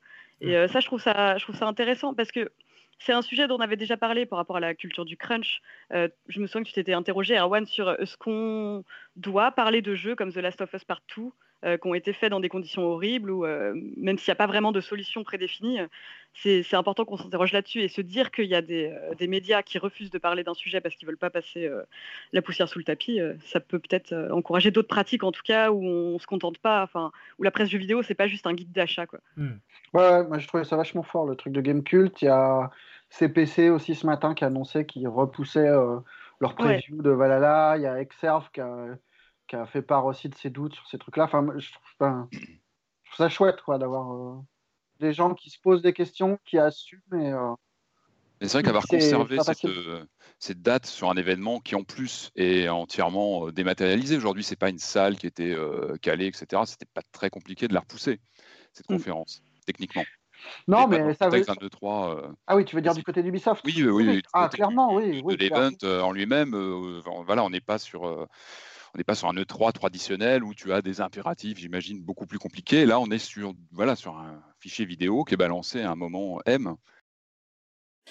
D'ailleurs, euh, bah, pour rebondir, il y a la question d'Alan. Hein. À quand un label sur les développeurs éditeurs de jeux vidéo concernant le respect des normes sociales et plus généralement le bien-être de leurs salariés concernant le crunch et la lutte contre le harcèlement? Avec des codes couleurs. Ouais, les, codes couleurs. Comme les frigos. Non, mais même de manière formelle, il y a énormément de compétitions. Euh, Ubisoft est un peu le seul avec ce, statut-là en France, donc il y a moins de compétitions en France. Mais à Montréal, à Toronto, enfin dans tous les grands, enfin à Los Angeles, tout là-bas, il y a énormément de compétitions entre les différents studios et le bien-être des employés, c'est un des éléments qui est pris en compte par les employés pour mm. décider d'où est-ce qu'ils vont aller. Et je mm. pense que, que, je pense que c'est dans l'intérêt de tous. Moi, j'avais cette impression qu'avec l'histoire des crunch, justement, Ubisoft avait une carte à jouer. Ah bah oui, mais nous, on peut piquer des employés parce que chez nous, il n'y a pas. Mais euh, bon, en découvrant ces histoires-là, c'est sûr qu'après, on se rend compte que, euh, que, chaque studio a sa propre, euh, on va dire, a sa propre, son propre côté un peu. Je, pense vraiment, ils doivent tous considérer que pour avoir les meilleurs employés, il ben, faut aussi leur donner leurs meilleures conditions. Hein. C'est un, un, petit peu ce qui se passe à la Silicon Valley entre les grands géants du. ils essaient de donner un maximum de bonnes conditions à leurs employés. Ouais. Bah, c'est ce label dont on a entendu parler lors de la première enquête de Great Place to Work, donc euh, de d'un endroit euh, formidable pour travailler, euh, qui est une sorte de label RH en tout cas où les entreprises courent après parce que c'est ils ont besoin d'attirer d'attirer les gens, d'attirer les salariés. On sait que par exemple sur le développement informatique, enfin sur du côté des développeurs, il y a vraiment une pénurie de main d'œuvre, donc forcément pouvoir attirer les développeurs, pouvoir attirer les diplômés et tout ça, c'est quand même hyper important. Hein. C'est pas que les ceux qu'ils appellent leur key potentials ou euh, leurs leur talents euh, qui sont importants. C'est il faut il faut avoir des gens dans les studios, il faut avoir les gens qui travaillent, il faut avoir aussi des, des gens à, à, potentiel qui vont monter dans l'entreprise, euh, se faire leurs preuves, montrer qu'ils peuvent tenir un projet, monter monter dans la hiérarchie. Donc il faut vraiment que il y a cette image qui est hyper importante et c'est finalement aussi là où se situe l'énorme pression sur Ubisoft aujourd'hui, c'est que ils doivent faire quelque chose pour pouvoir continuer à faire envie aux, gens en fait et à pouvoir recruter ce genre de choses. C'est assez important. ils doivent, ils doivent pouvoir décider de sortir par le haut. C'est ça. C'est ça. Euh, je regarde euh, si euh, depuis le début de l'enregistrement il y a d'autres questions. Je, sais qu'il bah, y, a, y a beaucoup de questions qu'on a abordées hein, par. Ah, il y, a, cette question de, Thomas. C'est à quel moment la rédaction de Libé a-t-elle choisi de mettre le sujet en une du quotidien? Ouais. nous, on n'a jamais demandé à être en une. On tenait à. La première enquête, ce qui nous semblait important, c'était de ne pas la couper Mm. Euh, parce que on avait essayé de penser le truc euh, de façon à ce que ça, ça soit clair, euh, accusatoire mais pas trop. Enfin, c'était assez équilibré de notre côté. Et on voyait mal comment trancher dedans, ce qui est un des problèmes de la presse écrite, que des fois, ben, il faut se, couler dans un format parce que parce qu'on n'est pas le seul à écrire. nous, ce qu'on voulait, c'était sanctuariser ces quatre pages. Après, ça s'est retrouvé en une. C'était une décision de la direction. Euh, la deuxième fois, pareil, nous, on voulait, euh, on pensait deux pages en se lançant dans le truc. On a vu qu'on tiendrait pas sur deux pages. On a demandé trois et puis on s'est retrouvé euh, en une sans trop avoir demandé la chose, quoi. Après, ça, c'est des, c'est des ajustements. ça tient à la gravité de ce qu'on a pu voir en enquêtant. Ça tient aussi au côté très public d'Ubisoft, qui est quand même un fleuron mmh. français avec cette limite que bah, c'est du jeu vidéo, que le jeu vidéo, c'est pas forcément quelque chose de, d'aussi identifié dans les rédactions que, euh, qu'Airbus. Enfin, c'est pas, c'est pas évident pour, euh, pour les directeurs adjoints de rédaction, mais, euh, mais voilà, après, c'est des gens qui font confiance. Enfin, nous, on a cette chance de bosser dans une rédaction qui fait plutôt confiance à ses journalistes. Mm. c'est un luxe. Et voilà. On vous demandera pas le making of de la photo, enfin des deux photos du coup de, de une de Fred Keane, ah. hein, du photographe Fred Keane, euh, qui euh, et c'était c'était vraiment un travail, mais juste pour euh, c'est une, c'était vraiment un travail collectif. Mhm. L'idée vient d'un de nos maquettistes, Nicolas, qui au sortir de la réunion de conférence, de la conférence de rédaction par exemple du matin, a dit ah ouais mais si on pouvait reprendre cette idée de la pochette des Rolling Stones et, et tout ça, ce serait ça pourrait être pas mal. Il a fait un petit croquis, il a envoyé ça au photographe, il y a eu des allers-retours avec la photo et tout ça. Et après, il y a eu cette idée euh, pour la deuxième une de, transformer le jean en costard euh, qui montre euh, qu'on monte un petit peu dans les étages. voilà, donc ça a été vraiment là pour le coup. Moi, j'ai juste admiré le, travail d'équipe qu'il y a eu au niveau au niveau de la maquette et de la photo à Libé. et il y a un point, ouais, j'y ai repensé d'ailleurs dernièrement. Ça me fait penser à ça, ce que tu viens de dire, Marius. Il y a aussi un point qui est il y, a, forcément des, critiques qui ont été euh, qui ont été adressées à la presse spécialisée euh, de jeux vidéo, de, de pas pouvoir enquêter ou de pas enquêter ou de pas vouloir enquêter euh, sur sur ce genre de choses ou de pas relayer assez assez fortement les informations quand quand elles passent moi, je sais aussi, et c'est pas du tout pour les dédouaner, parce que je pense qu'il y a, des choses qui doivent être faites du, du, côté de la presse spécialisée. On a vu que Canard PC pouvait le faire, euh, et d'autres, vont, le faire aussi. Euh, mais c'est vrai que nous, on a euh, cette force euh, quand on bosse à, à Libération d'avoir une rédaction forte derrière. C'est-à-dire, nous, on sait que quoi qu'on trouve, si si c'est solide, euh, ça va être publié. C'est-à-dire que il y a un avocat à Libération qui va nous aider à ce que euh, ce soit à peu près carré euh, ce qu'on écrit. On est défendu par une direction de la rédaction et, un directeur de la publication au-dessus. Je veux dire, personne n'a peur. Personne n'a peur. Il y a un truc important aussi, c'est que il n'y a pas d'enjeu à ce qu'on reçoive le dernier Assassin's Creed de la part de Soft ou pas. On n'a pas d'enjeu de recevoir les jeux en avance ou ce genre de choses. Donc on n'a pas besoin d'avoir accès à Ubisoft pour, euh, pour, pour, vous raconter ce que c'est que Valhalla trois mois avant. Euh, on s'en fout de ça. Mm. Euh, ouais, et puis, on mettra les jeux. Mm. Et puis voilà, c'est du. Ça, ça c'est, on ne on dépend pas d'un annonceur, on ne dépend pas d'un accès à des jeux en preview. Et ça, je pense que c'est important.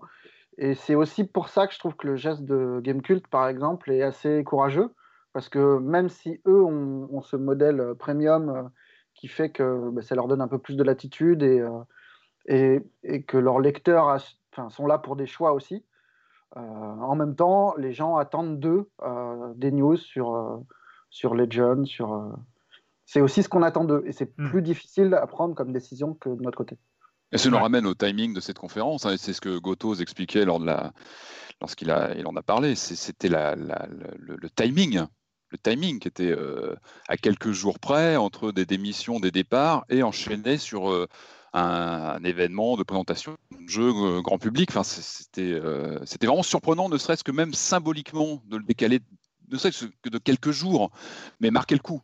Marquer le coup, voilà, ne serait-ce que laisser un temps, un temps de réflexion, un temps de, une pause avant de, de, relancer euh, la machine. Donc c'était, oui, c'était tout à fait, la, je pense, la bonne décision. Hein. Bon, ben, je crois qu'on enfin, on n'a pas fait le tour parce qu'on on pourrait encore, euh, parler euh, longuement de, des, des, deux semaines, des trois semaines, trois semaines, deux semaines et demie qui viennent de, qui viennent de s'écouler. Euh, mais voilà, je pense qu'on a aussi euh, voilà fait un, un point euh, côté euh, côté making of. on va parler, on va faire donc la suite du programme. C'est un peu reprendre un peu le, le, le côté dernière dernière émission de, de cette 13e saison. Euh, je, regrette quand même de ne pas avoir euh, le numéro de l'émission en absolu. 430e euh, émission, un truc comme ça. donc, donc voilà, on va commencer sur les jeux du moment avec le jeu du moment, c'est-à-dire que cet épisode de Science on joue est prévu pour sortir mardi aux alentours de 16h, ce qui correspond à la levée de l'embargo qui concerne les, les, les, tests de ce jeu-là. C'est la peut-être la dernière, oui, même euh, sûrement la dernière grosse exclusivité de la PlayStation 4, c'est bien sûr Ghost of Tsushima.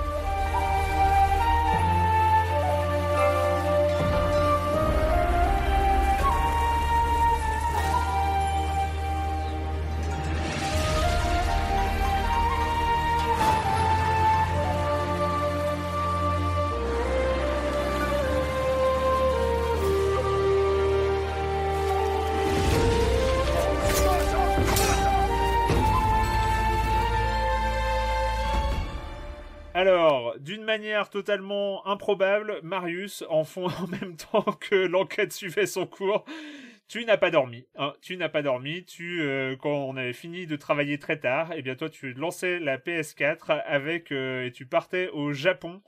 Euh, et tu me disais euh, ouais c'est cool il y a un film il y a un filtre Kurosawa je suis trop content. C'est trop bien. Euh, Ghost of Tsushima donc bon t'es un peu tout seul à, y avoir joué en tout cas autant. Euh, qu'est-ce que parce que moi il y a toujours cette question j'ai commencé par cette question est-ce que c'est Assassin's Creed Odyssey au Japon? Parce que les trailers moi ça me faisait penser totalement à ça mais complètement. C'était assez, assez rigolo de jouer euh, un sous-jeu Ubisoft euh, brandé euh, Sucker Punch, donc les mecs ont fait Infamous, avec, bah, avec ce qu'on sait d'Infamous, c'est-à-dire que c'est efficace, mais, mais pas brillant. moi, c'était. Ça fait des années que j'attends le Assassin's Creed au Japon. Oui, ça fait des rumeurs. Il y a des rumeurs qui, qui tournent depuis ouais, très longtemps. Moi, voilà, c'est et là, d'un coup, on me donne, euh, on me donne ce que je voulais depuis, euh, depuis le début. Et, et, ce côté un peu trop pittoresque du Japon euh, de Kamakura, donc c'est 1200 et quelques, est super. Enfin, moi, je, voilà. le jeu est plein de, plein de problèmes, hein, mais, mais j'ai pas, c'était super. J'ai vraiment pris le pied parce que, tu as un truc très con de, de c'est du, du fan service en fait.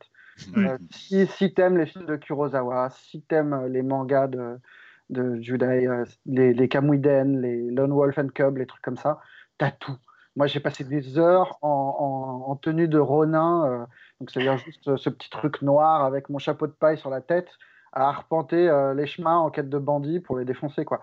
Et tu as tout, tu as, les petits détails de, de, des tenues, de, de, as différentes tenues de samouraï que tu peux débloquer. T'en as clairement celle de Kagemusha, t'as celle de Ran, enfin, c'est super. Pour ça, c'est super. Euh, après, euh, le jeu, tu sais très vite à quoi t'en tenir parce que la boucle de gameplay, tu l'identifies en, en, 20 minutes. quoi. C'est euh, attaque faible, enfin coup fort, coup faible, parade et esquive. Et c'est à peu près ça tout le long du jeu, avec un petit twist qui est super bien trouvé par rapport par rapport au genre, c'est le système des confrontations où en gros tu te pointes ah des mecs et tu leur dis allez, on, se fight. et où c'est un petit truc d'attente, de timing pour, euh, pour trancher les mecs. C'est bien fichu ça. Ça, c'est super efficace. Et plus tu progresses dans le jeu, plus tu as cette, euh, cette petite récompense de badasserie totale où tu vas, tailler 5 mecs sans, prendre, sans prendre un coup. T'enchaînes avec. Euh, il y a, en gros, plus tu progresses dans le jeu, plus tu débloques ce qu'ils appellent bah, ton pouvoir de ghost, quoi. C'est ton, ton côté un peu samouraï noir. Euh, où tu peux terrifier les mecs et, euh, les one-shotter, pareil. Et tu, tu, peux, tu peux vider euh, quasiment un camp en, sans te prendre un coup. Et là, tu es vraiment dans un film et c'est ridicule. C'est un jeu de poseur, en fait. Ah, il y a vraiment un truc de, poseur, clairement. Même pour l'image du Japon, ouais, c'est un jeu de particules aussi. C'est complètement abusé. Mais je veux bien que le Japon y ait cette image des, des fleurs de cerisier qui tombent. Mais là, c'est plus, c'est plus une fleur de cerisier qui tombe, c'est une avalanche. c'est un Avec des petits ralentis, tout ça. Tu as, des feuilles, tu as des, as des, as des fleurs, tu as du pollen, c'est enfin, ça bouge dans tous les sens.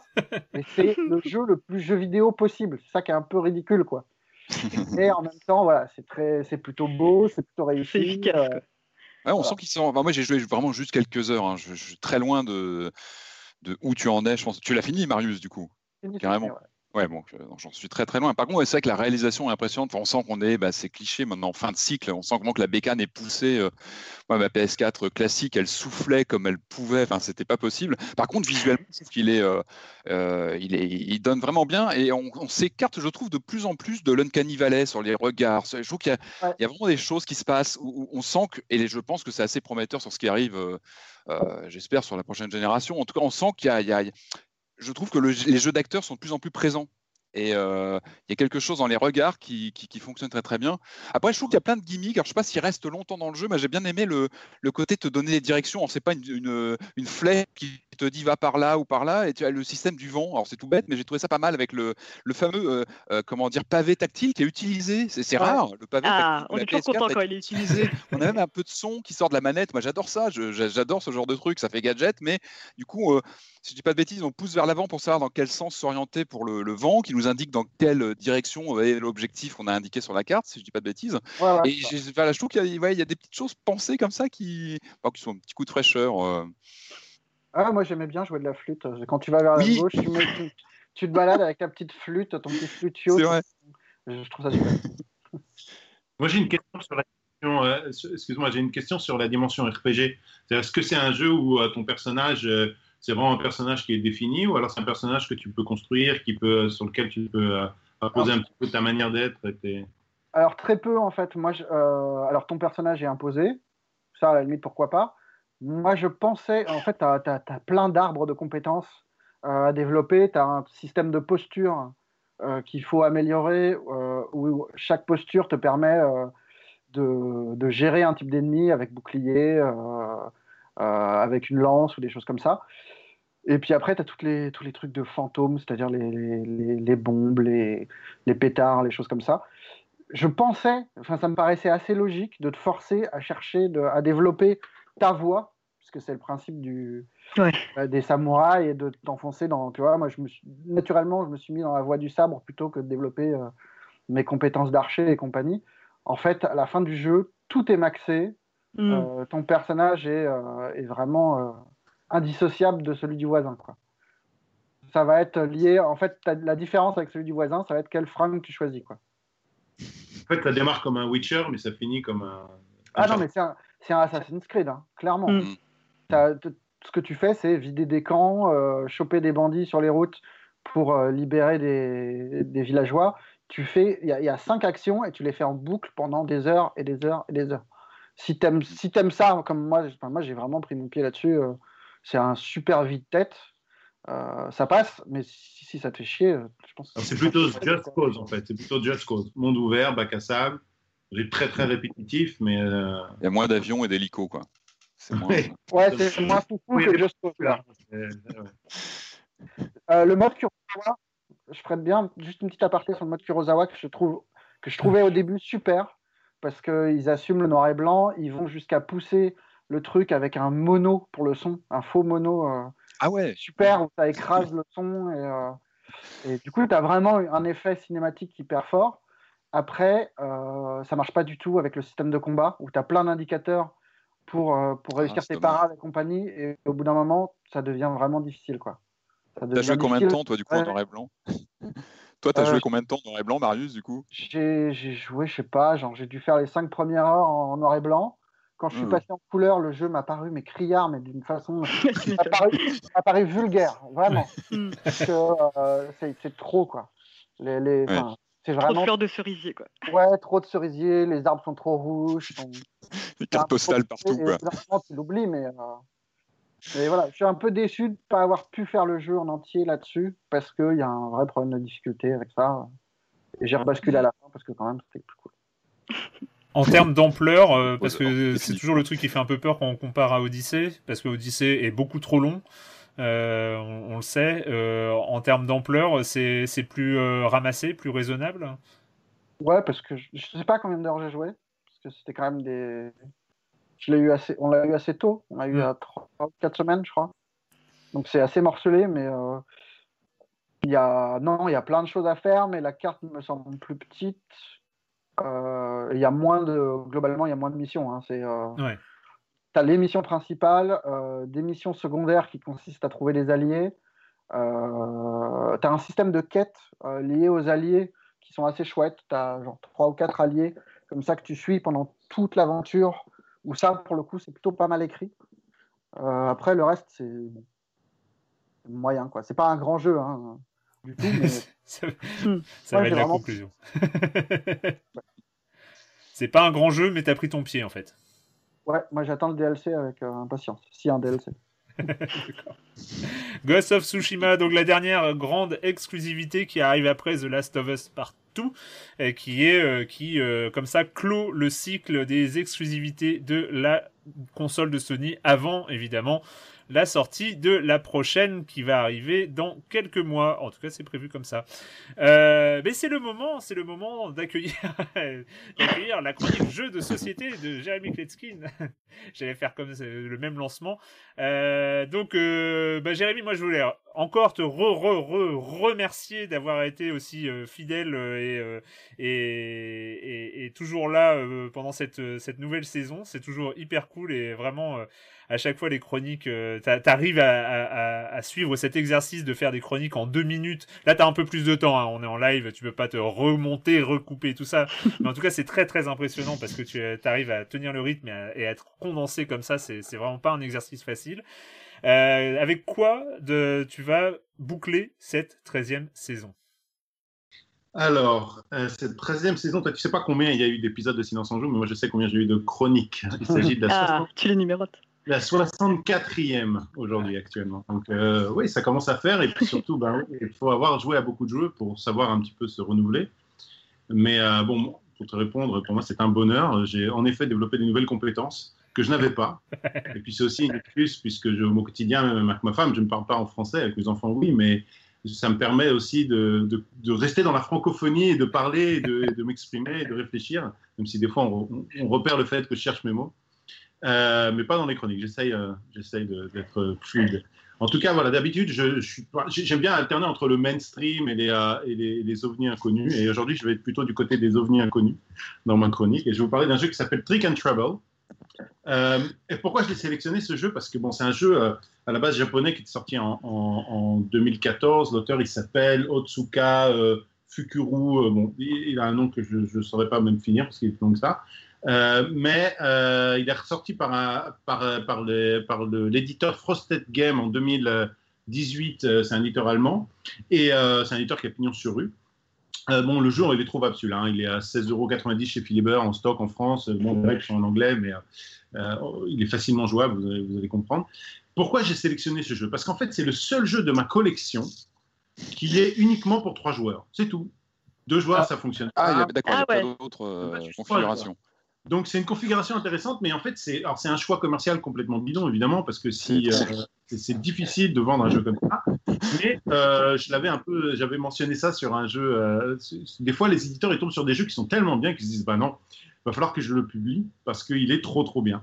Et bon, c'est un jeu collaboratif qui fait partie des jeux que j'ai découvert récemment puisque je me suis intéressé aux jeux collaboratifs que j'avais dans ma collection. Je l'ai acheté à Essen en Allemagne aussi à la conférence en septembre. Eh ben, en fait, si vous pouvez jouer au tarot, vous pouvez jouer à ce jeu. C'est un jeu très très simple. alors, ce sont des cartes de trois couleurs différentes.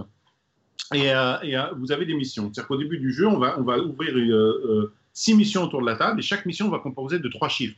Chaque chiffre va avoir une couleur différente, donc bleu, vert ou jaune.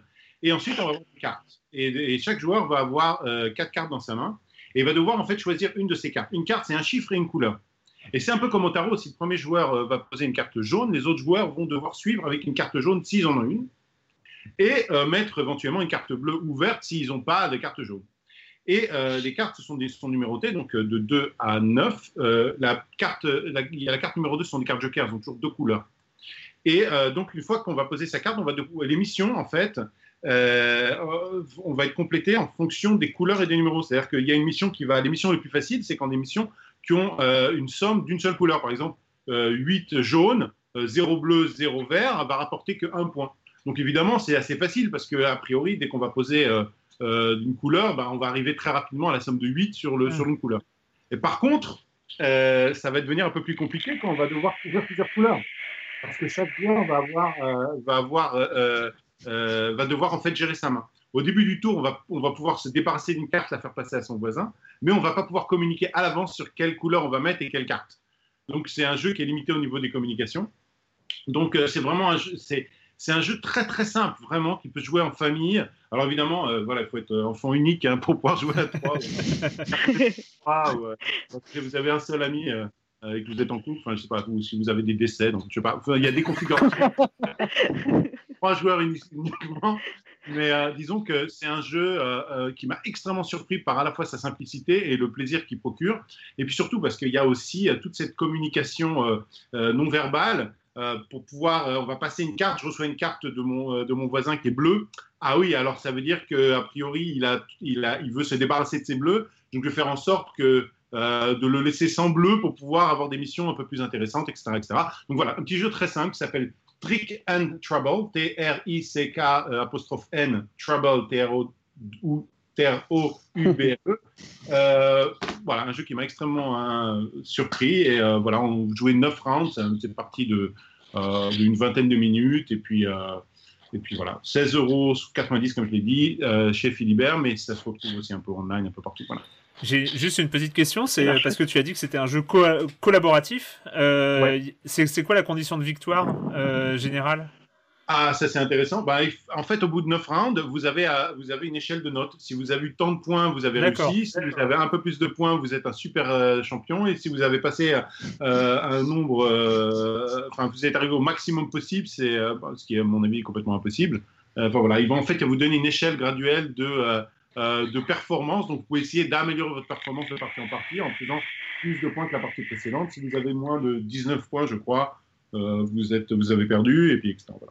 D'accord. Donc euh, c'est non mais parce que c'est vrai que pendant toute ta description, euh, je voyais pas trop où était le côté collaboratif. Tu vois, je, pensais que c'était ça, pouvait rappeler effectivement le tarot. Mais... Bah oui, une fois qu'on a fait un tour, la mission elle est remplie, elle est commune à tous puisqu'on fait la somme de euh, la somme des, des, chiffres plus des, évidemment des couleurs et on voit quelles missions sont remplies. D'ailleurs, on peut remplir des fois trois ou quatre missions à la fois en remplissant les conditions de plusieurs missions. Ah, voilà, et on peut remplir des réparts de nouvelles missions. Il y a des missions difficiles, faciles. On peut choisir, parce que le, joueur qui a la main peut choisir quelle mission ouvrir. Donc, il voit qu'on s'est plutôt bien débrouillé et que les joueurs se débrouillent bien. Donc, on va ouvrir des missions difficiles. Ou alors, si on se rend compte que vraiment on est un peu naze, on va assurer en mettant des missions faciles. on va gérer un petit peu aussi euh, euh, niveau de difficulté en cours de, route pour pouvoir s'assurer d'avoir les points euh, suffisants pour, euh, pour les conditions de victoire. Trop bien. Merci.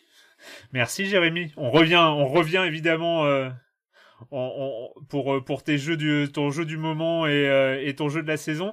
Euh, c'est qui sur mon... Ah bah écoute, c'est trop bien. C'est euh, Julie, c'est à toi parce que ton jeu du moment, bah, c'est ça, hein, c'est le jeu du moment, mais c'est pas forcément un jeu récent, c'est un jeu que tu as euh, acquis récemment à l'occasion du Humble Bundle Black Lives Matter. Ouais, bah ouais, ce jeu c'est Céleste et bah juste qui, a dû sortir en 2018 si je me trompe pas. Mm. ouais, j'étais donc ça, faisait longtemps que j'en entendais parler et, justement au moment donc d'acheter le bundle, je savais qu'il était dedans, donc je savais que j'allais l'ouvrir à un moment ou un autre. sauf qu'au début, bah, forcément, quand on achète ce bundle, on est frappé par le gigantisme de la proposition, en fait, parce qu'il y oh avait je crois, euh, 1900. Enfin, il y avait des jeux, il y avait aussi des assets pour produire des jeux, des jeux de rôle papier. Euh, je savais pas du tout par où commencer, donc je me suis dit, bon, on va commencer par Céleste, et en fait, j'ai pas du tout décroché depuis. Hmm.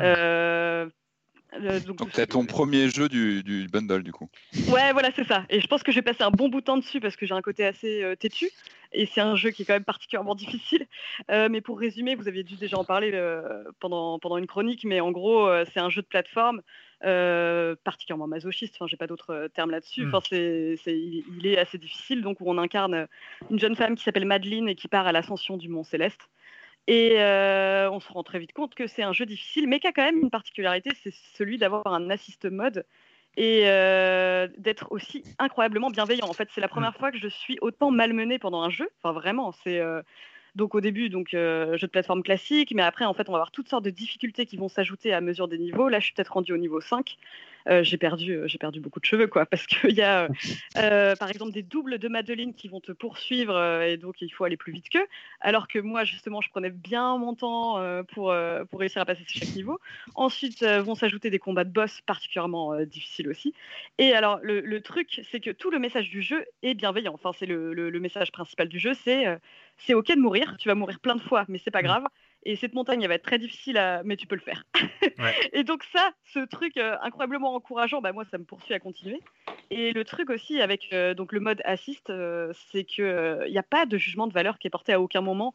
Si moi, à un moment, je pétais un plomb, hein, je me suis dit, je vais essayer de le faire. Donc en gros, le mode assist peut permettre donc soit de rendre le personnage invincible, soit de, de ralentir le jeu, ou on peut encore multiplier le nombre de dash qu'il est possible de mm. faire.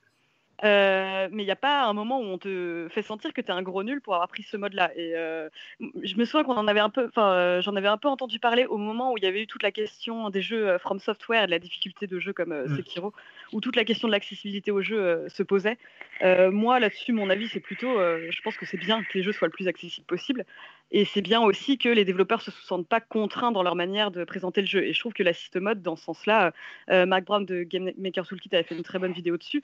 Ce qui est intéressant, c'est que le développeur euh, précise que l'assist mode casse le jeu, mais en même temps, il voulait pas se fermer euh, à l'idée de rendre son jeu accessible au plus grand nombre. Et euh, mm. ça, je trouve ça assez génial. Et justement, en fait, moi, j'ai pas l'impression, en tout cas, de jouer, de moins persévérer parce que ce mode existe. Ce que je vais faire, c'est que si vraiment je suis complètement découragé, je vais utiliser cette, cette, option assist. Mais ensuite, j'ai qu'une envie, c'est le refaire, en fait, sans le mm. mode assist. Et je trouve que euh, c'est un rapport assez intéressant, je trouve, à la difficulté dans les jeux. Et euh, bref, tout ça pour vous dire que j'ai vraiment envie d'aller au bout de cette montagne.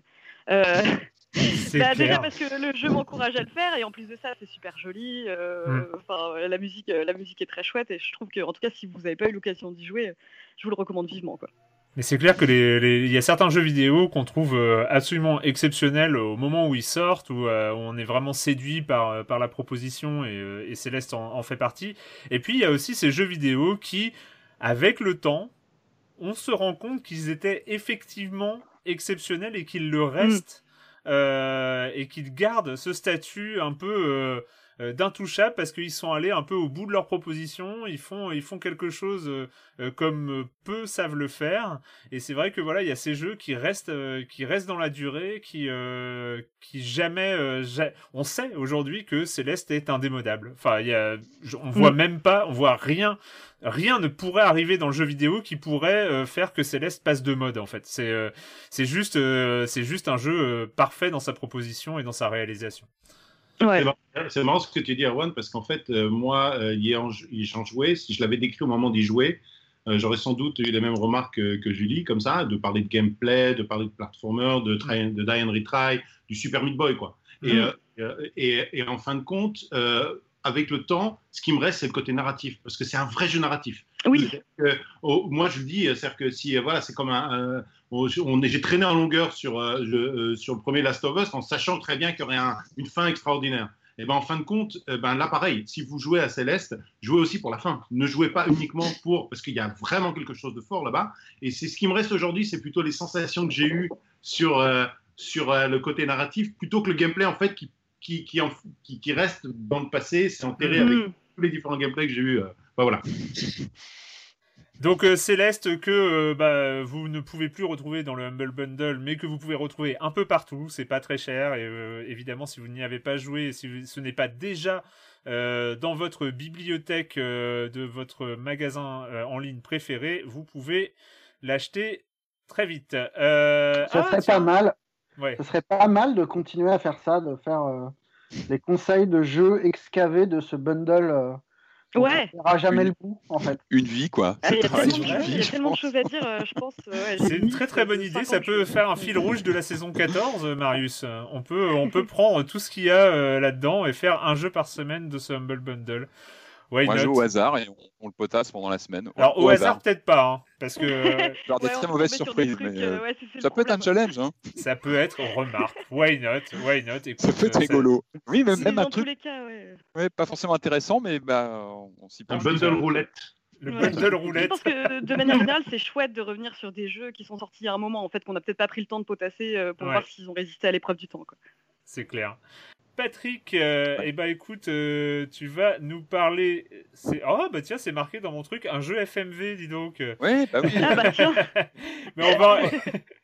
Oui, bah oui, évidemment. Très, très Pour les nouveaux auditeurs, alors qu'on vous explique. Ce, ce, dont, ce, dont, tu parlais, Julie, sur le côté un jeu qu'on reprend en main. Alors, ça, complètement à part, en ce moment, je rejoue à Nightcall, dont on avait parlé au tout début mmh. de la saison ah euh, sur PC, qui là est ressorti, donc je le refais sur Switch.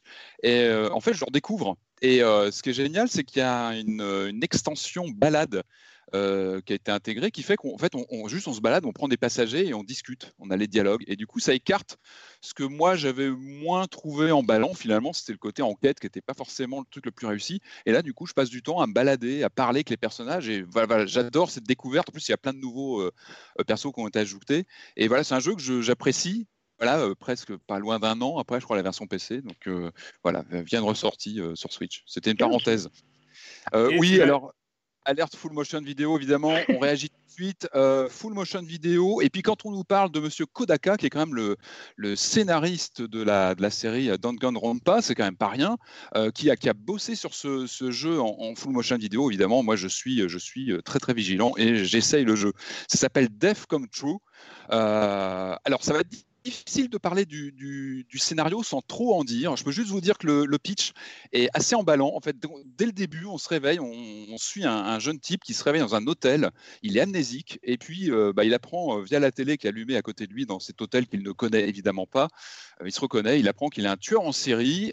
il va dans la salle de bain, il voit une femme inconsciente et c'est parti. Le jeu démarre. On, se lance dans cette aventure où peu à peu, nous, en tant que joueurs, on va peu à peu décanter un scénario assez, assez tarabiscoté, mais bien fichu, où il y a des, plusieurs nappes comme ça scénaristiques qui vont peu à peu se, s'ouvrir. Et euh, on, voilà, les apparences sont souvent trempeuses. je ne vais pas en dire trop, mais on, voilà, on a une expérience avec un.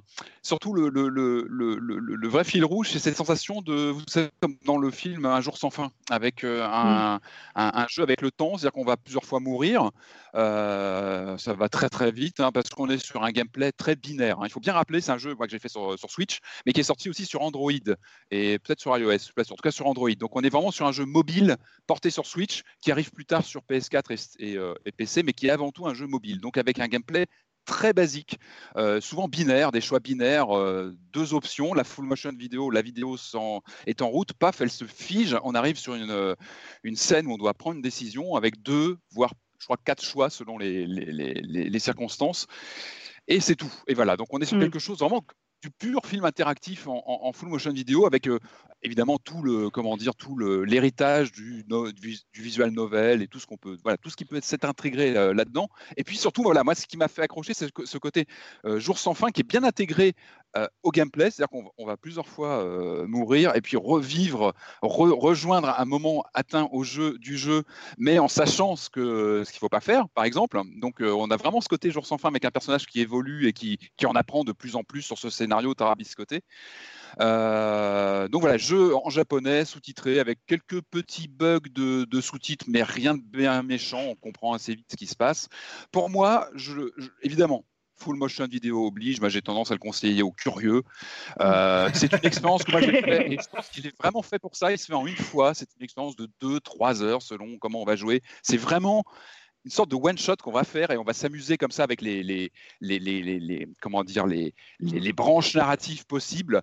Euh, il y a pas mal de choses. Ça, j'ai apprécié. Je trouve que c'est une très bonne carte. C'est qu'on a pas mal de petits bonus à débloquer. Euh, ils ont une sorte de YouTube propriétaire dans le jeu. Je sais plus, DevTube, ils appellent ça, avec des making of. On voit les acteurs en train de tourner. Et j'ai pas souligné, il y a très bon, euh, une très bonne réalisation. C'est-à-dire que les acteurs sont vraiment, on y croit et c'est pas toujours le cas en flow motion vidéo. On voit parfois des choses un petit peu. Il joue bien là. Ouais. De ce côté-là, non, là ça marche bien. Je trouve que les acteurs, on, les suit. Il y a vraiment, il y a vraiment des très bons acteurs dans le truc. La réalisation est propre, c'est efficace, ça tourne bien. Le vrai souci pour l'instant au lancement, c'est le prix. Hein. On est dans les 18 euros, donc 18 euros euh, pour environ 3 heures de jeu. C'est vraiment pour les curieux. J'ai envie de dire, si vous êtes intéressé par la full motion vidéo et euh, par ce, genre de curiosité, ça vaut le détour parce que c'est bien ficelé, le scénario est pas mal. en fait, moi, il me fait penser, sans en dire trop, à un Black Mirror. Ça pourrait être une sorte d'épisode de Black Mirror avec. Mm. Et ce que j'ai trouvé malin, c'est qu'il nous questionne euh, en tant que joueur. C'est que euh, mm. on n'est pas neutre là-dedans. On est, on est un peu convoqué là-dedans. Et puis le jeu s'amuse avec ça dans l'interface aussi. Voilà, je peux pas en dire trop, mais on, il y, a quelque chose d'un peu méta dans tout ça qui est assez intéressant. Qu'est-ce qu'on fait ici? Quelle place on a? Donc voilà, euh, moi, je, conseille de surveiller une, euh, une promo. Une solde, ouais. Voilà, une solde, ça arrive je pense, voilà, sur, sur, PC, PS4 bientôt. Mais c'est bien ficelé. Voilà. Après, on n'y revient pas forcément, euh, à part pour débloquer quelques vidéos de making-of, des choses comme ça. Mais, mais, mais en tout cas, ouais, je salue le, les acteurs et les... ça fonctionne bien. bien compris. Descom True sur, sur Switch et bientôt sur PS4. Et là, euh, j'attends, euh, j'attends cette partie-là depuis, euh, depuis bah, fou longtemps, mais parce que c'est ton, ton jeu, ton jeu du moment, et tu nous as dit que tu ne, tu n'en décollais pas. Et c'est vrai qu'on parle peu ici de cette licence. C'est un tort en plus. Hein. Moi, je pense que, mais bon, on va pas se forcer non plus, mais c'est une licence importante du jeu vidéo. Et toi, c'est la partie mobile qui nous intéresse. Donc, tu es en ce moment sur Call of Duty mobile, Jérémy. Ouais, enfin bon, on, le sait tous, hein, quand on aime les jeux vidéo et qu'on a une vie en société, ben, on apprend vite qu'il ne faut pas avoir honte de ce qu'on est. Hein, voilà. et, moi, et, bon, moi, je joue pas au Call of Duty, mais en général, le dernier que j'avais fait, c'était Modern Warfare, le premier d'Infinity Ward, et lui, c'était à mon avis euh, justifié. Hein, c'était un grand jeu à l'époque et euh, c'est devenu autre chose sans doute depuis. Euh, mais bon, voilà, j'ai un iPhone récent, puis en janvier dernier, j'ai eu le, j'ai pris l'iPad Pro pour, pour, professionnellement et voilà, il fallait des jeux pour justifier aussi un petit peu. Euh, et le premier jeu donc qu'on télécharge, je pense tous, et on le voit, euh, on le voit souvent d'ailleurs dans des démos, les gens téléchargent le Call of Duty mobile. Et je me suis mm-hmm. rendu compte que bah, on pouvait brancher le pad de la PS4 et puis aussi avec l'HDMI sur la télé. j'ai plutôt l'impression de jouer à tap top. l'intérêt du mobile, ouais, ça. Ouais, voilà, j'ai l'impression de jouer à tap top quand je joue à la base du jeu parce qu'en fait, je suis très, très, très fort. J'imagine les hordes de gens sur, dans les Battle Royale qui sont tous sur leur petit mobile et moi, je suis là avec mon pad de PS4 et ma grande télé. Et en fait, je me, sens surpuissant et euh, c'est tout ça, à mon avis, qui m'a attiré dans ce jeu, en fait. Et c'est pour ça que, et en plus, j'ai commencé euh, dès la première saison, donc voilà, au début de l'année. Et euh, donc là, c'est la quatrième saison qui vient de démarrer euh, ben, je crois que c'était le 10 du mois, là, c'était euh, la semaine dernière. Et euh, donc on se retrouve, on se retrouve, ben, ben, voilà, c'est un jeu Call of Duty. J'imagine que tout le monde connaît. J'ai pas besoin de décrire un peu ce qui se passe dans ce jeu-là. Mais j'adore cette adrénaline du Battle Royale et se retrouver comme ça très souvent d'ailleurs, parce que je, je, crois que je suis à plus de 30% de victoires sur Battle Royale. Donc c'est beaucoup parce qu'on démarre à 100, on finit à 1. Et, mmh. et, et, donc. Comment ça 30% de victoires sur un Battle Royale? Ouais, ouais, ouais. Donc en fait, à la, à la fin du jeu, il, il, il vous êtes à 80, vous êtes dans, euh, vous avez 99,9% des joueurs derrière vous, et ça, ça m'arrive après la, après Comme les quoi, hein, jours de la un pas et, mettre le truc sur sa télé, ça aide. Ouais, mais en même temps, je suis pas mauvais non plus à la base. Oui, oui j'imagine. Mais, euh, mais donc, je connais vraiment bien le jeu. Et surtout, j'ai fait un truc qui, qui, la première chose que je fais dans un free-to-play, c'est que si je suis au début, eh ben, je mets beaucoup d'argent parce que comme ça, je peux avoir tous les items super machin avancés et tout ça. et euh, et euh, je chope le plus tôt possible parce que je sais que les items qui sont rares au début sur la première saison, après les autres, tous les joueurs qui arrivent, ils te disent waouh, est-ce que tu as eu ça et tout ça. Et donc, j'ai mis, je crois que j'ai mis 300 euros, je crois, le premier mois. Wow la mais je ne connaissais pas ce travers encore. Hein. Et mon personnage, ah, c'est une incentive pour continuer à jouer. il faut assumer. Hein. bah maintenant, tu veux un retour sur investissement, normal. Voilà, voilà, évidemment.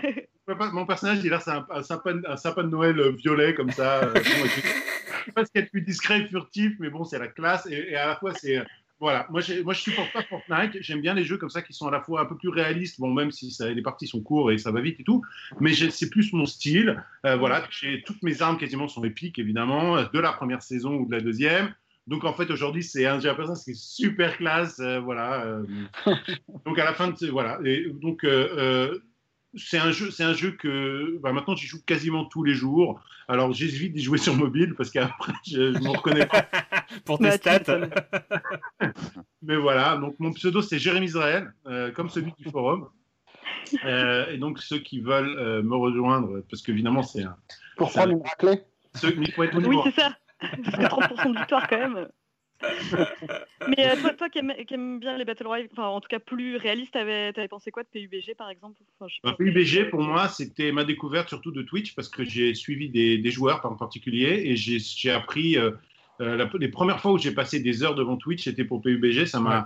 mais j'étais complètement nul et surtout moi j'ai et PUBG n'était pas sur Mac et donc en fait comme il était resté sur PC très très très longtemps uniquement sur PC, j'ai joué une fois une partie sur mobile. Mais je pense qu'au première partie, ils te foutent des bottes pour que tu te sentes bien. Et euh, j'ai fini premier sur la première partie mobile. J'ai fait un screenshot, j'ai mis ça sur Facebook. Je suis jamais je suis jamais reparti. euh, et, euh, euh mais PUBG, c'était forcément, c'est le, premier jeu qui a inventé ça. Call of Duty, on sent qu'ils ont, ils ont, ils ont justement appris de tous les autres. Et ils mm. ont fait vraiment un jeu qui a une super, enfin toutes les options, la dynamique. Il n'est pas frustrant pour un sou. C'est vraiment quelque chose qui est euh, c'est quelque chose de facile à jouer. la balistique est vraiment euh, facile. Enfin, tout est, tout est, tout est très intuitif. C'est un jeu euh, qui, me convient plus au format de vie parce que j'y joue tous les jours, mais les parties sont très courtes. Il suffit de passer trois quarts d'heure, une soirée, on a l'impression qu'on a fait plein de parties, on a rencontré plein de gens, plein de choses qui se sont passées. Voilà. Merci Jérémy, c'est cool. Ça m'a presque donné envie, dis donc, mais j'ai à voir. Euh, donc euh, les jeux du moment, bah, moi je suis désolé, j'ai pas de jeu du moment parce que j'ai pas joué. Euh, voilà. donc en fait c'est, on, va finir, on va finir cette émission avec un peu, on n'a pas envie de faire de best of, de best of de, de la saison. Hein. C'est c'est pas, c'est plutôt notre émission de fin d'année hein, où on fait où on fait comme ça les les classements et les et les tops et les tops de l'année en cours. Donc on va pas faire ça deux fois dans l'année quand même. Euh, mais quand même, c'est pour euh, un peu revenir sur, euh, sur l'ensemble de la saison. Euh, bah déjà, juste un point sur l'ensemble de la saison de Silence on joue, le, le, le, podcast en lui-même. c'est vrai que ça a été une saison un peu un peu particulière. Bon, le, sur la fin de saison, c'est un peu particulier pour tout le monde. Hein, donc, je vais pas parler de Silence on joue sur l'aspect confinement et l'aspect télétravail du truc, mais euh, juste pour dire que je suis euh, particulièrement content et euh, d'avoir pu continuer. Je crois qu'on a eu une semaine de pause au moment de la bascule en mode en mode en ligne et avant avant de avant de pouvoir continuer à, à, enregistrer de cette manière-là, donc, donc de cette manière via Skype ou, ou Discord. encore une fois, je remercie Patrick Béja donc de, de m'avoir fait une petite formation accélérée euh, pour, euh, pour pouvoir euh, réussir à, à organiser ça. Euh, parce que c'est sans lui, euh, alors c'est idiot, hein, mais euh, c'est 45 minutes, mais sans, sans quelqu'un qui sait faire ça et qui peut te donner les bons tips et les, les bons trucs, c'est toujours compliqué de, de, faire, de faire la bascule. et puis voilà, il y a eu cette pause en novembre qui a été un peu compliquée aussi à gérer pour, bah, pour nous, pour les auditeurs et tout ça. Donc ça a été un peu une, ça a été un peu une saison particulière, mais on est arrivé au bout. on va faire une quatorzième saison euh, j'espère bien. Donc, euh, donc euh, voilà, de ce côté-là, de ce côté-là, c'est cool.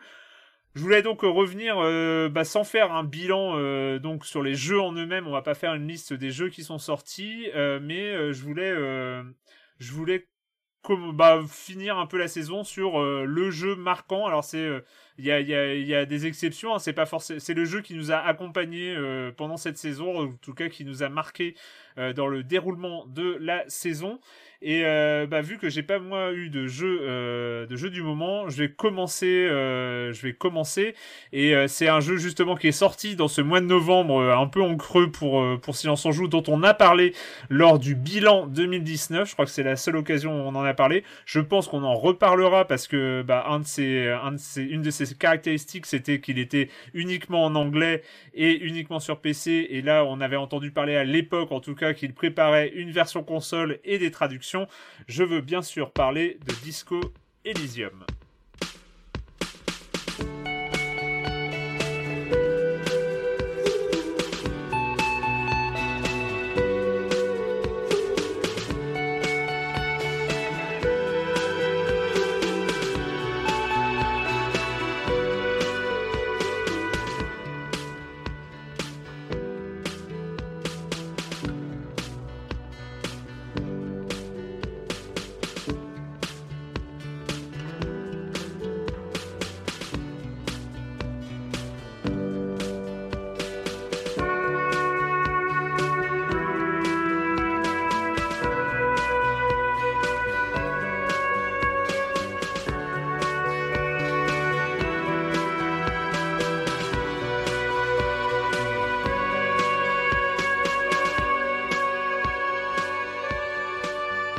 C'est vrai, pendant qu'il y avait la musique, on me rappelle qu'il n'y a pas de news sur l'aspect traduction et console, mais c'est de la méthode Coué, donc euh, je veux. Je les, je les espère tellement que euh, pour pouvoir euh, peut-être avoir l'occasion d'en reparler de manière un peu plus conséquente dans Silence on joue, je veux cette version console traduite. le boulot que ça va être à traduire. Ah, c'était une version optimisée sur PC pour que ça tourne sur plus de bécanes. Ah ouais. Ah. Ça, je crois qu'elle est dispo maintenant et que c'est, ça demande moins de ressources et que ça tourne sur euh, beaucoup, beaucoup de bécanes. Alors juste en introduction et pour ne pas parler de Disco Elysium tout de suite, euh, mais, je vais pas vous prendre des heures non plus, mais euh, c'est en fait j'ai hésité avec un autre jeu qui était aussi pas mal dans l'actualité, c'est Telling Lies, donc le, ah ah jeu de Sam Barlow. Pourquoi je dis que c'est dans l'actualité? Parce qu'on s'est fait, on s'est fait la remarque avec Marius pendant pendant notre travail d'enquête, c'est que à un moment on avait l'impression euh, l'impression d'être dans un puzzle narratif en fait. Il y avait, euh, ah oui, à reconstituer. Euh, mm. Mais tellement. Enfin, après, c'est évidemment beaucoup. Les, situations étaient, étaient beaucoup moins ludiques et, et, et, plus, et plus graves. Mais dans la manière de, de recoller comme ça quelque chose qui s'est passé avant et de reconstruire des événements à partir de, de choses que tu vas chercher, d'informations que tu vas glaner, de questions que tu vas poser, il y avait quand, on est joueur et quand on a aimé les, les, les, les jeux de Sam Barlow, euh, il y avait quelque chose comme ça, un, un, truc, euh, un, vrai truc qui m'avait rappelé, euh, rappelé comme ça ces, ces, ces, jeux narratifs. Bref, c'était pour Telling Lies et si vous y avez pas encore joué, surtout, surtout n'hésitez pas. Non, le, c'est vrai que moi, la claque dont je me souviens là, c'est, Disco Elysium, donc c'est cette enquête euh, un peu euh, étrange euh, où on contrôle comme ça un personnage dont on ne sait pas grand chose, on ne connaît même pas son nom au début de l'histoire. ça se passe dans la ville de Revachol, Revachol sur dans le dans le la région, je crois, c'est la région de Martinez. Hein, donc euh, voilà, c'est dans cet univers euh, complètement dingue euh, où il y a toute une histoire, une révolution communiste qui a été qui a été combattue il y a quelques décennies. Enfin voilà, il y a tout ce, ce, ce, ce, moment comme ça qu'on découvre. Alors il y a, on doit, on doit, on doit découvrir. Il y a une, il y a, on est sur une enquête de meurtre, même si on est totalement amnésique, donc on ne sait même pas pourquoi on est là. Euh, et puis il y a euh, ce, ce, ce, ce, camarade, donc le lieutenant euh, Kim Kitsuragi, qui nous accompagne. Et, et il y a tout ce système de dialogue parce que c'est vraiment un, un, jeu de lecture où on lit énormément. Euh, je suis pas euh, avant Disco Elysium, j'étais pas forcément euh, branché avec des, sur des jeux où il y avait énormément de lecture, sauf que là c'est extrêmement bien écrit. Euh, tu parlais, euh, Julie, de la difficulté de traduire à la hauteur de l'œuvre originale, de traduire Disco Elysium. C'est vrai que c'est un travail de titan.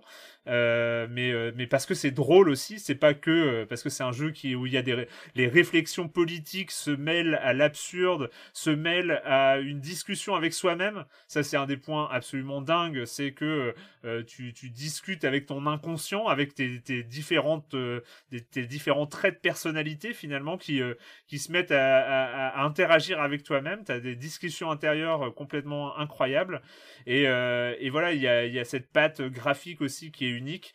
Euh, c'est une œuvre, euh, c'est une œuvre vraiment, euh, vraiment impressionnante. Moi, ça, ça m'a vraiment marqué au point que je, après, c'est toujours difficile à dire, mais j'ai envie que ça, ça infuse aussi, qu'il y a des choses qui sont présentes dans Disco Elysium qu'on retrouve ensuite dans d'autres systèmes. C'est ce mix entre jeu narratif et jeu de rôle, parce que c'est un vrai jeu de rôle, et en même temps c'est euh, ce n'est qu'un jeu narratif. Enfin je sais pas comment expliquer ça. C'est ça, mêle comme ça euh, différents euh, gameplay au service de l'histoire. Et je trouve que c'est vraiment un, un chef d'œuvre à ce niveau là c'est marrant de voir que à un moment où tous les jeux d'action aventure singent le jeu de rôle en reprenant ses arbres de compétences des, des, des options de dialogue minimales on va dire d'avoir un truc qui repense complètement le jeu de rôle en jeu vidéo, c'est formidable, quoi.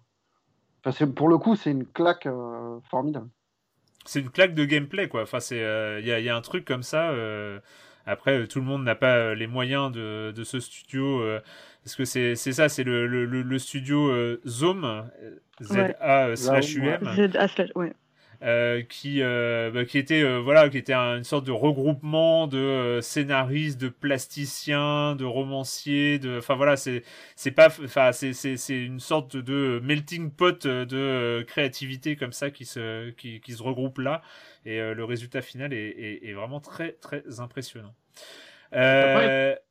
de texte à lire tout le temps, beaucoup, beaucoup, beaucoup de textes. Ça c'est ça qui m'avait un peu rebuté. C'est pour ça d'ailleurs que j'ai pas joué, mais j'ai l'impression qu'il faut lire tout, tout le temps. 80% de l'expérience. Ah oui, bah, beaucoup C'est marrant parce que tu parles de claque de gameplay, mais ça fait partie des rares jeux vidéo que tu peux jouer avec un café dans la main et euh, en, tu passes les trois quarts du temps à, appuyer sur OK ou Continue ou, juste à choisir entre trois dialogues. Mais tout est dans la lecture, effectivement. Mais tout est dans la lecture, mais quand je dis c'est une claque de gameplay, c'est la première fois où je vois autant de lecture incluse dans le gameplay. C'est-à-dire qu'on n'est pas sur les livres de Skyrim que tu liras jamais si tu veux. C'est euh, c'est pas ça. envie de lire les textes quoi. ouais voilà c'est que là c'est intégré c'est euh, et, et, et, ça et, tu le fais avec plaisir. C'est-à-dire que moi, je suis, un peu comme toi, Jérémy. C'est-à-dire que les, les, les, longs textes et tout ça dans les jeux, bah, généralement, je, je fais, je, au bout d'un moment, je fais passer, quoi. Enfin, c'est et et là, je sais qu'il y a des moments où tu vas. Il y a un personnage, par exemple, dont tu as déjà entendu parler, et tu sais qu'au moment où tu le rencontres, t'es parti pour une scène de dialogue, mais, euh, mais mouse, quoi. Et bah, je suis j'étais content. Tu vois, et, c'est là où je me suis dit, ils ont réussi un truc, c'est-à-dire que tu rencontres ce personnage-là, tu sais que tu le cherches depuis longtemps, tu cliques, tu sais que t'es parti pour une scène de dialogue totalement dingue qui va partir dans tous les sens, mais t'es hyper heureux en fait. C'est, euh, tu sais que le moment qui va venir va être un moment euh, réjouissant. Et, euh, et, pour le coup, c'est une vraie réussite là-dessus. Et puis le texte t'emmène ailleurs en fait. C'est marrant de voir que bah, dans le jeu vidéo, tu te reposes beaucoup sur le son et l'image pour t'imaginer, te projeter. Là, le texte donne une dimension beaucoup plus puissante à ce que tu vois en fait. Ça, ça, te mm. crée un monde en plus quoi. C'est ça. Euh, on va, ah, tiens, ben, c'est l'ordre, l'ordre qui veut ça, hein, mais on va changer légèrement d'ambiance avec toi, Patrick, avec un jeu euh, tout en narration et en ambiance aussi. en subtilité. Ah oui. c'est Doom Eternal.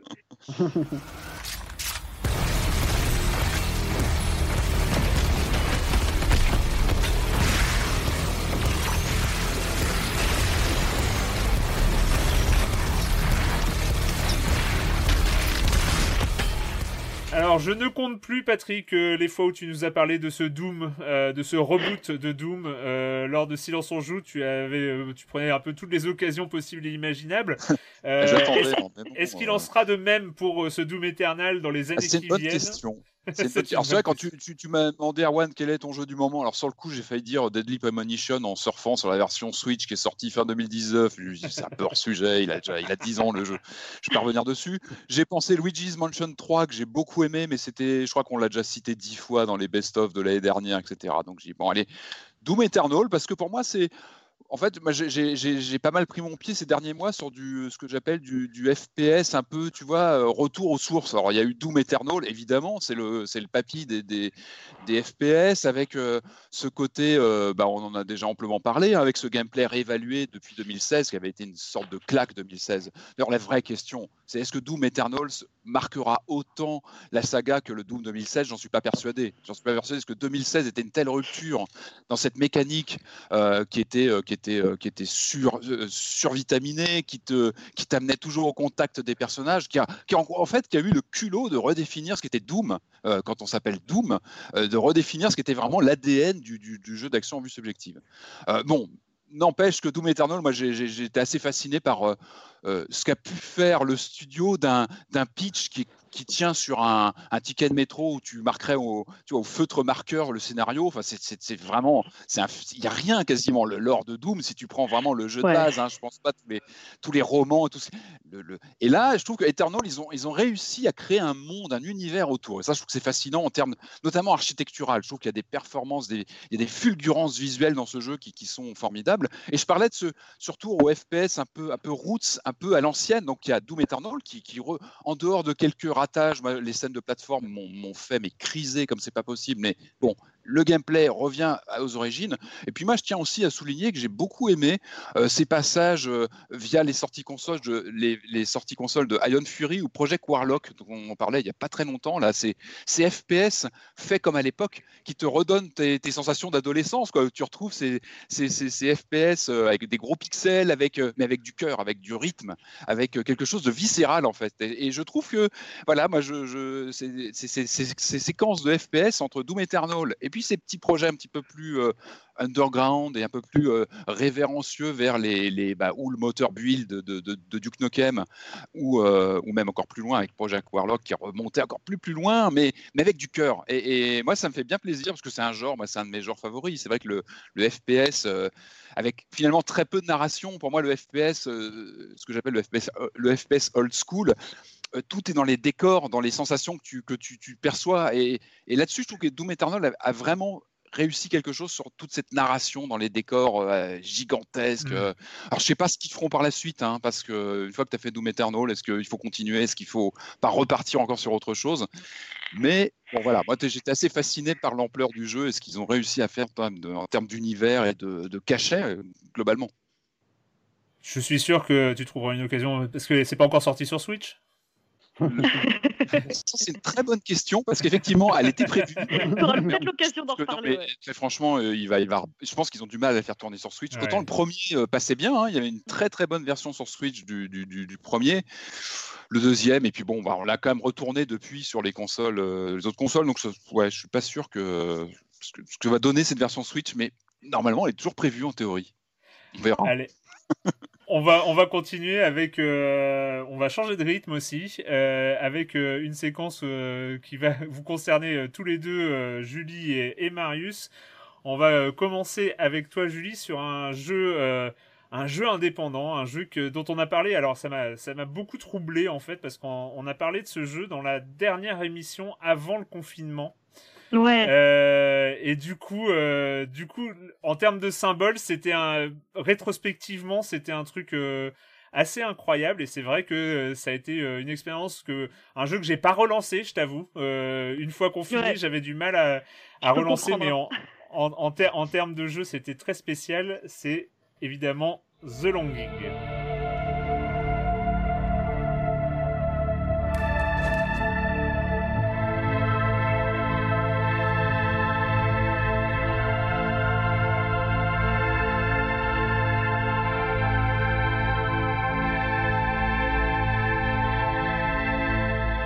Alors, euh, cet ovni, ce truc totalement incroyable, Julie, The Longing.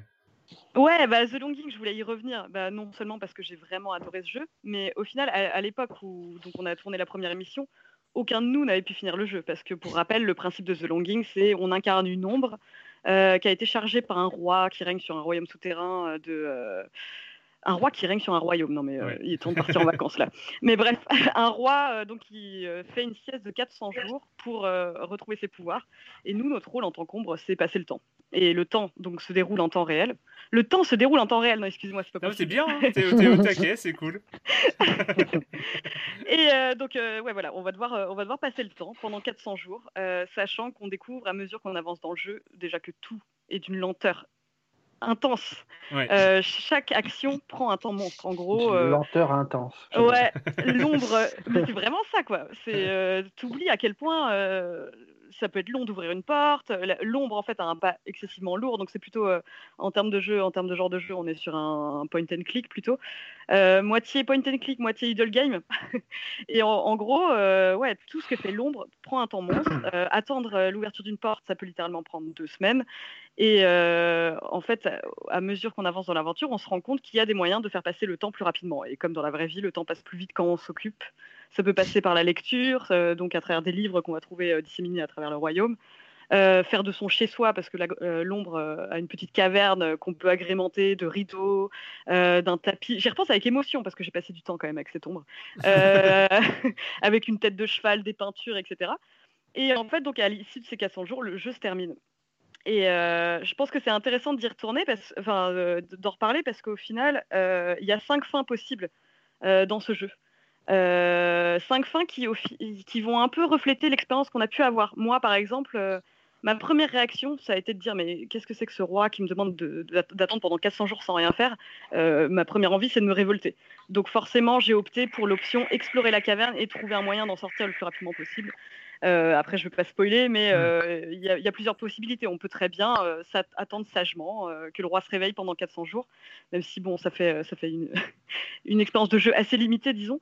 Mais il y, a beaucoup, beaucoup de possibilités, en fait. Et euh, ce que je trouve euh, intéressant, moi, dans ce jeu, c'est euh, redéfinit complètement notre rapport au temps et au jeu. Enfin, à l'heure où la plupart des éditeurs se battent pour avoir notre attention, là, on a un jeu qui requiert pas un présentéisme. On peut très bien l'allumer, y revenir dans trois jours. Trois jours se seront écoulés dans le jeu.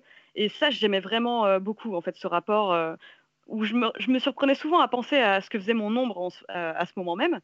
Et en même temps, j'étais pas obligée de la suivre en permanence. Ça aurait été hmm. dans l'ennui sans nom d'ailleurs. Et ça, euh, je trouve ça assez salvateur aujourd'hui en fait. Et il y a aussi bah, le fait que euh, le système de récompense est activé d'une manière assez particulière parce qu'il y a tellement peu à faire dans ce jeu euh, qu'on trouve un bout de charbon. On en avait parlé, Erwan, ça devient un événement. Oui. Euh, et, euh, au final, j'aime bien ça en fait, le fait de pas avoir des, bah, de, j'en sais rien, moi, une épée en or, enfin des trucs, des mm. skins légendaires. Euh, ça, me fait du bien pour une fois de pouvoir me poser, de me dire, et ce bout de charbon, c'est juste un bout de charbon et c'est très bien comme ça en fait. T'as pas besoin de plus. Quoi. Et je trouve que c'est intéressant en tout cas. dans... Et comme tu disais, bon, le fait d'y avoir joué, moi, je l'ai fini en plein confinement. c'était quand même une expérience très très particulière quoi. C'est une mise en abîme euh, quasiment. Euh. Bah ouais, c'est ça. Et euh, moi, justement, je pense que ça a intensifié l'expérience pour moi, mais je comprends tout à fait que t'as pas eu spécialement envie de t'enfermer à nouveau dans un jeu alors que tu étais déjà dans la vraie vie, quoi. Mais en tout cas, je le trouve intéressant. Bah, déjà parce que c'est hyper bien écrit, la direction artistique est chouette. Enfin, c'est. Mais voilà, dans, dans, dans, le côté inédit de la proposition, bah, c'est vraiment quelque chose que j'aimerais voir plus souvent. Je dirais pas que je jouerais qu'à des jeux comme ça, mais ça, en tout cas, ça m'a évoqué un peu euh, Death Stranding, qui est aussi un, autre de mes jeux de la saison. Et hop, euh, transition Et belle transition, ouais Et une transition avec un autre jeu qui interroge euh, aussi le temps à sa manière, qui interroge la, lenteur. évidemment, c'est le jeu de Hideo Kojima sorti en novembre, Death Stranding. Remember, Sam. Every parcel is a promise made to a person in need. And they're counting on you to deliver.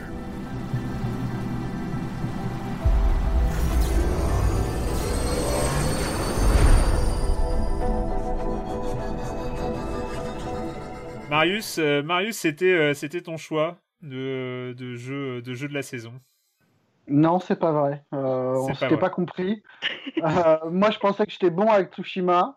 Mais euh, quand Julie a parlé de, de Death Stranding, je, comptais me greffer comme un parasite. Ah, mais c'est donc, c'est donc. On a tout joué en même temps. Hein, donc, j'ai rien préparé du tout. Mais oui, non, c'était une très belle surprise.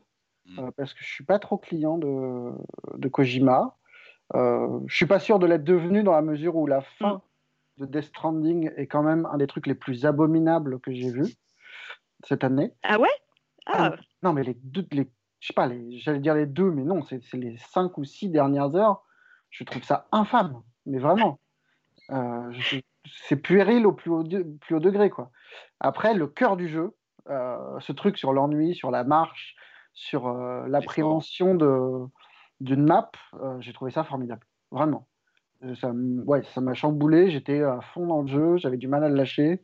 Euh, c'est le genre de truc qui me, ouais, pareil, qui, qui persiste même quand tu as coupé le jeu, où tu te dis ah bah merde, je vais aller où, je vais faire quoi, euh?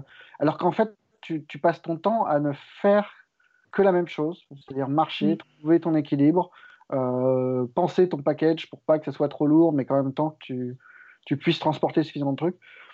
Je trouvais que c'était un, très beau jeu qui, euh, qui s'emparait de trucs qu'on a vus partout et qui le, livre différemment, qui en, fait, euh, qui en fait quelque chose de parfaitement neuf.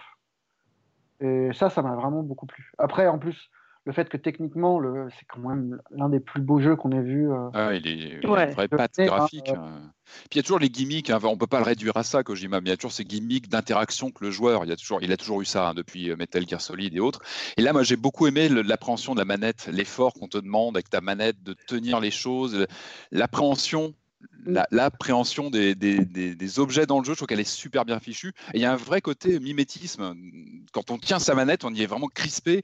Mmh. Euh, enfin, moi, je l'ai serré dans tous les sens, ma manette, comme rarement je l'ai serré sur un jeu euh, sur PS4.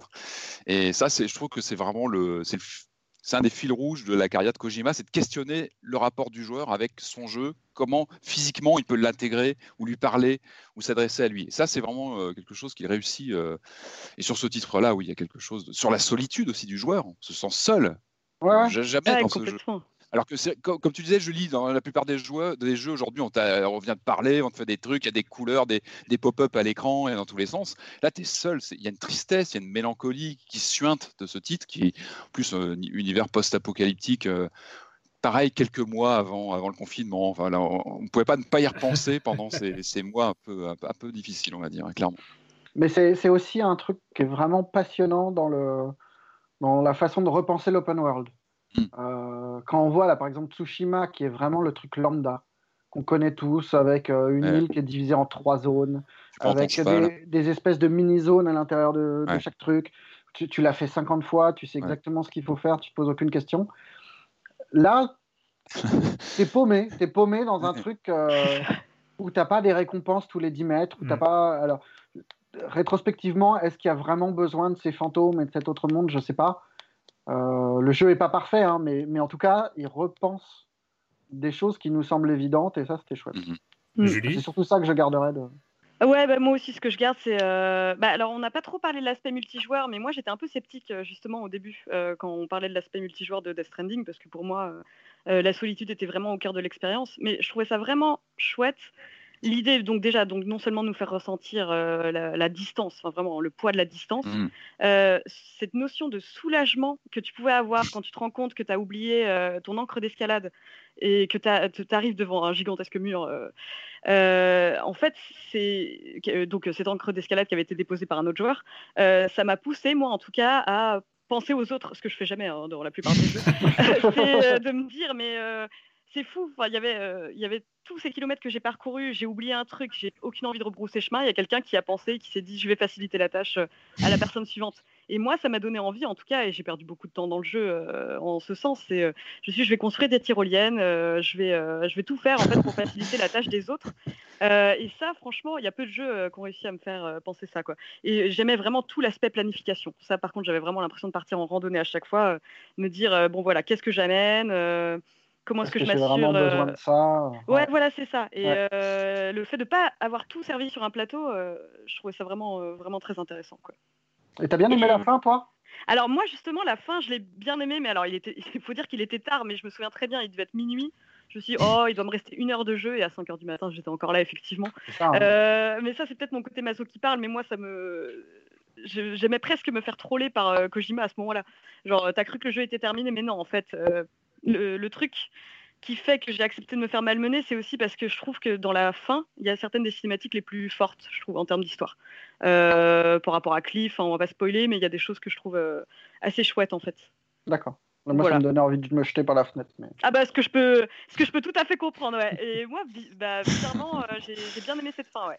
Euh, ouais, je l'ai trouvé intéressante. Bon, ça va être dur de pas en parler en profondeur, mais euh, il y avait des scènes euh, vraiment, certaines des scènes qui m'ont le plus marqué dans Death Stranding, notamment avec Cliff, se trouvent à la fin. Quoi. Et puis, et puisqu'on est dans Silence on joue, et c'est c'est un des luxe qu'on a quand même dans ce podcast, c'est que on n'est pas comme ça accroché au, mur de l'actualité. mais bon, il est sorti sur Switch euh, en septembre. Donc finalement, il est, euh, intégrable dans cette, euh, il est intégrable dans cette 13e saison. Même si tu ne l'as pas fait sur Switch, Jérémy, ta saison, toi, c'est Divinity Original Sin 2 qui t'a marqué.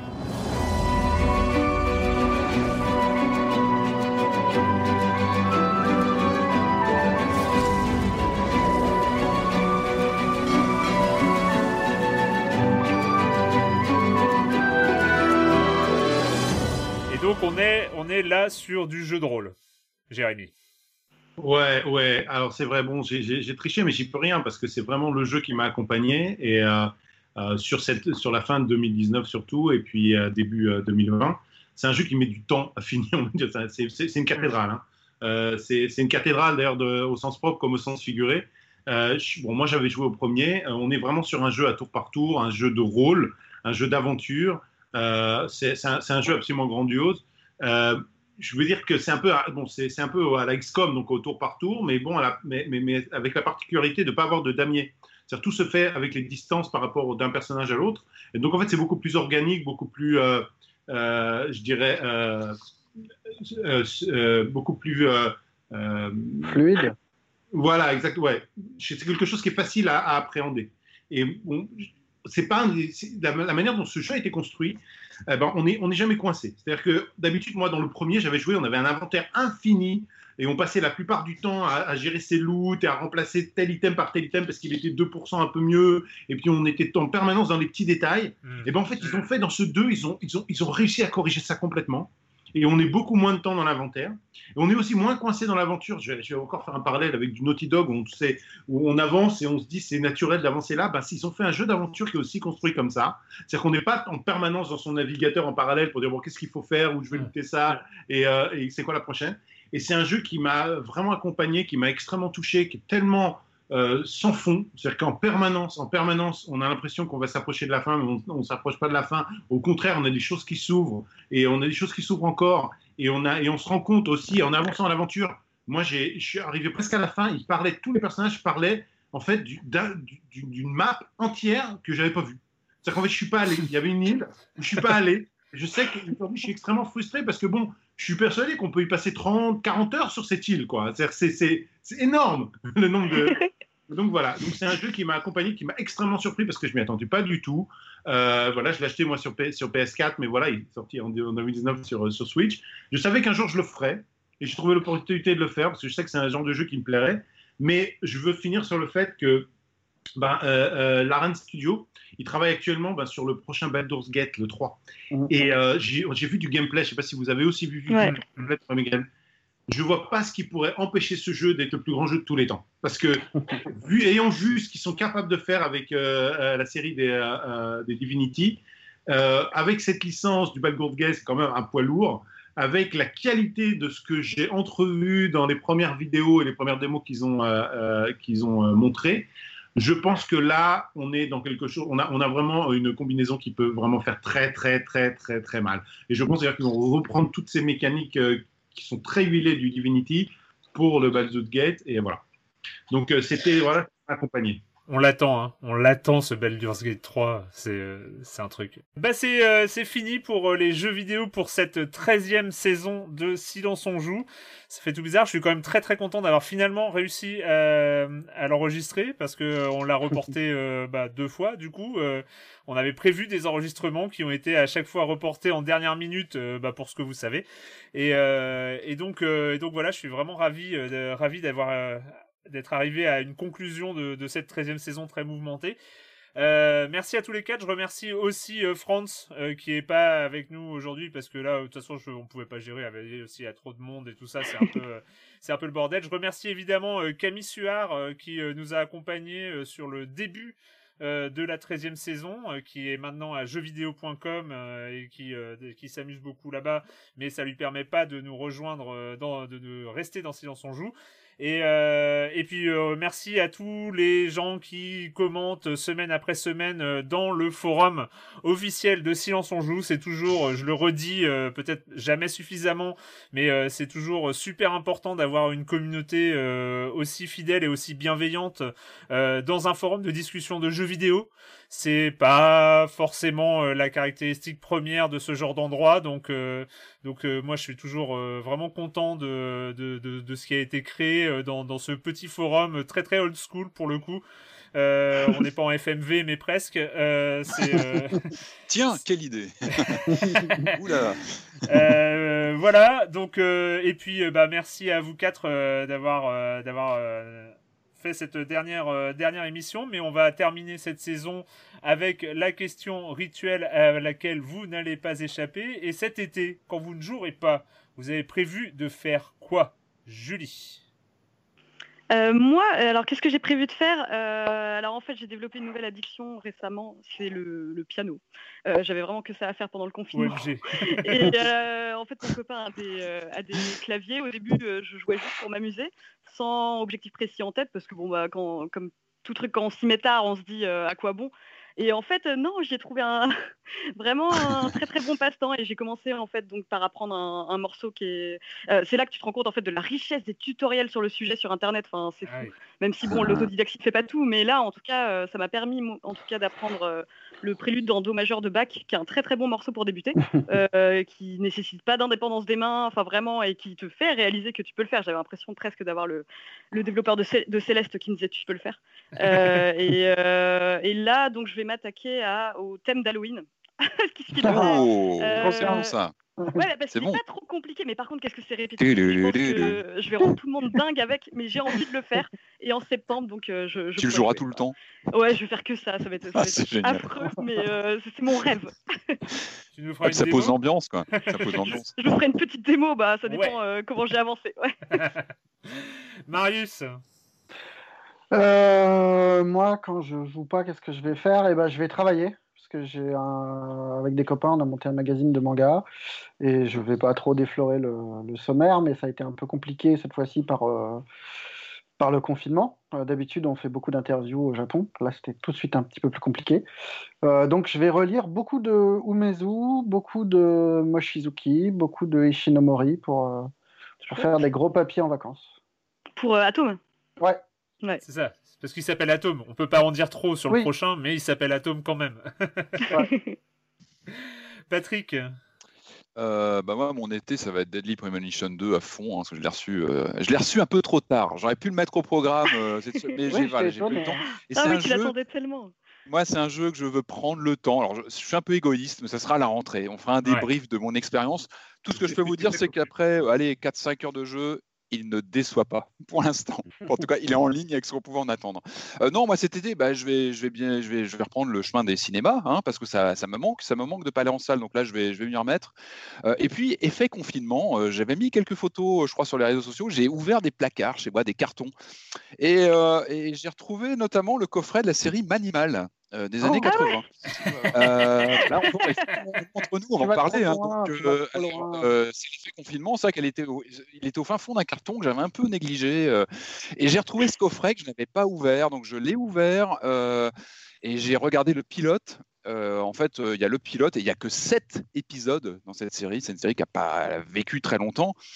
Et bah donc, c'est ce personnage un peu de millionnaire euh, qui, qui, a ce pouvoir de se transformer en animal euh, parce qu'il connaît la science mystique, etc. Alors c'est 83, c'est très marqué. On a Simon McCorkindale qui jouait dans Les Dents de la Mer 3 en 3D, qui, qui, donc, qui est le personnage principal, euh, qui, qui, collabore avec une, une policière. tout ça, c'est très bien. Alors ce qui est quand même remarquable, c'est que les effets spéciaux ont plutôt bien vieilli très franchement. Euh, bah, c'est Stan Winston.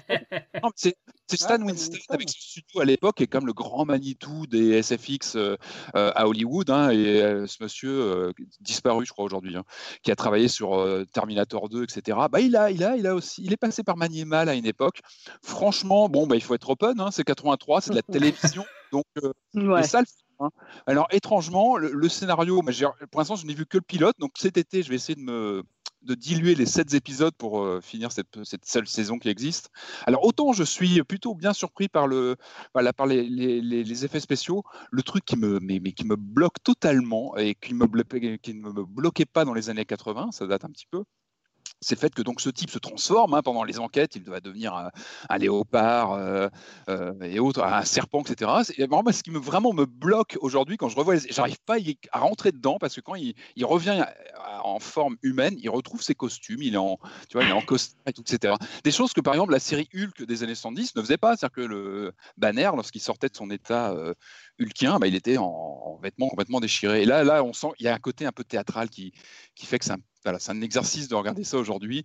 Mais bon, voilà, évidemment, des souvenirs. Mais j'étais étonné de voir qu'il y avait donc en tout huit épisodes. Et ça a dû repasser pendant des, années en, turnover. donc il y avait, je sais pas combien de, saisons. Et pas du tout. Donc voilà, effets spéciaux étonnants. Euh, mais alors, ce, perso qui ressort après en, smoking sans rien sur lui, c'est troublant et tu ne peux pas y croire. C'est tout bête, mais ça ne ça passe pas. Alors qu'on te demande que ça d'y croire. Mais Jérémy. Euh, Erwan, cet été, j'aurais pas de loisirs, pas de vacances. Je pense que c'est pas possible en ce moment, vu le retard qui a été pris à cause du confinement sur les différents projets dans lesquels je suis impliqué. Je pense que c'est aussi le cas de beaucoup de gens, euh, sans doute de mm. beaucoup de tuteurs aussi. Euh, il y en a beaucoup qui n'ont pas pu beaucoup travailler pendant. Moi, j'ai travaillé pendant le confinement, mais disons que euh, disons qu'il y a trop trop de choses à faire urgentes. Je suis, je suis impliqué dans des projets qui sont directement liés au corona, aux technologies autour du, euh, du Covid. Et donc euh, voilà. Donc moi j'ai passé deux mois à jouer. Donc mais ça je peux pas en parler, pas dans cette rubrique. Et travailler surtout. Voilà. Bon, je pense que je vais, bah, je vais sans doute finir à la fin du mois d'août une année complète sans vacances. mais bon, je me plains pas. C'est plutôt, c'est plutôt très intéressant. Euh, euh, et, voilà. donc voilà, je suis, mon quotidien est fait de deep tech, euh, technologie pas uniquement d'ailleurs dans le milieu du médical, aussi le, médical numérique, mais aussi tout ce qui est relié aux, technologies du corona. Voilà. Donc je travaille avec la direction générale de grands groupes sur ces sujets-là, et c'est quelque chose, je ne vais pas rentrer dans les détails maintenant, mais, c'est passionnant parce qu'on est vraiment en train de vivre une époque, à la fois évidemment qui est, en, tant, que, confiné et avec toutes les contraintes et les, tous les défis qu'on est tous en train de relever dans toutes les professions, euh, je pense. Il y a des professions qui sont évidemment beaucoup plus touchées que d'autres, euh, mais aussi parce qu'on voit euh, la manière dont le monde est en train de s'animer d'une manière différente, en bien et en mal, comme d'habitude. Et je suis un petit peu dans mon quotidien au cœur de ces changements, de ces... à la fois on est en train de faire un bond de 10 ans en avant sur, ben, on voit les technologies de mmh. communication ou d'éducation, etc. Et dans, dans, autre côté, on voit, on voit les collections que ça, ça, ça implique. Et voilà, c'est mon quotidien et c'est passionnant et c'est ce que je ferai encore tout cet été. Bon courage. Bon courage. courage. Euh, bah écoutez, moi, euh, moi pour ma part, euh, j'aurais bien envie de répondre à rien. je vous avoue que là, voilà, c'est un peu, c'est un peu mon objectif. oh allez, on remet ça. Non. Alors déjà, une petite pause. premier, premier objectif, euh, couper la messagerie avec un certain Marius Chapuis, parce que c'est dangereux, vous pouvez pas savoir. Mais euh, non, non, non. Euh, après, voilà, c'est beaucoup, là, beaucoup de repos. c'est vrai, comme tu as dit, Marius, j'ai retardé mes vacances d'une semaine et je regrette pas du tout. Je regrette pas une seule seconde de l'avoir fait, mais euh, mais voilà, c'est ces vacances qui étaient nécessaires. C'est vrai qu'on a été confinés, on a été chez nous et c'était. Euh... on n'a pas eu, on s'est pas déplacé au travail, mais euh, les vacances euh, sont très très nécessaires. Désolé Jérémy, hein, mais c'est vrai qu'il y, a des gens qui sont. moi, moi, moi c'est beaucoup moins nécessaire chez moi. Je suis pas quelqu'un qui, qui, a un grand besoin en fait. Ah bah moi, pour moi, pour le coup, c'était c'était c'était un peu impératif. Donc mon objectif c'est d'en faire le moins possible et de profiter profiter des familles, de la famille, des enfants et tout ça. C'est le principal. Euh, bah merci, merci encore à tous les quatre. Et puis euh, bah voilà, on va se retrouver, euh, on se retrouve à la rentrée. Pas de date pour l'instant de rentrée exacte. Ce sera très probablement courant septembre. On vous tient au courant sur les réseaux sociaux, at silence on joue, sur la page Facebook, sur le forum officiel. Et puis, euh, et puis bah, passez euh, tous et toutes euh, d'excellentes vacances, un excellent été.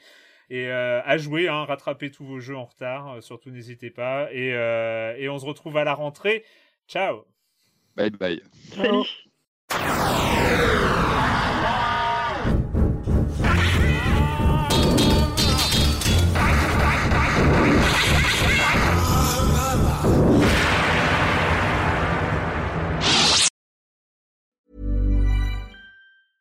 Hey, it's Paige DeSorbo from Giggly Squad. High quality fashion without the price tag. Say hello to Quince. I'm snagging high-end essentials like cozy cashmere sweaters, sleek leather jackets, fine jewelry, and so much more. With Quince being 50 to 80% less than similar brands.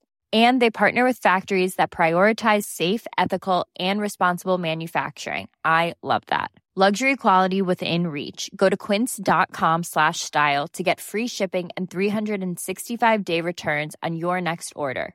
Quince.com slash style.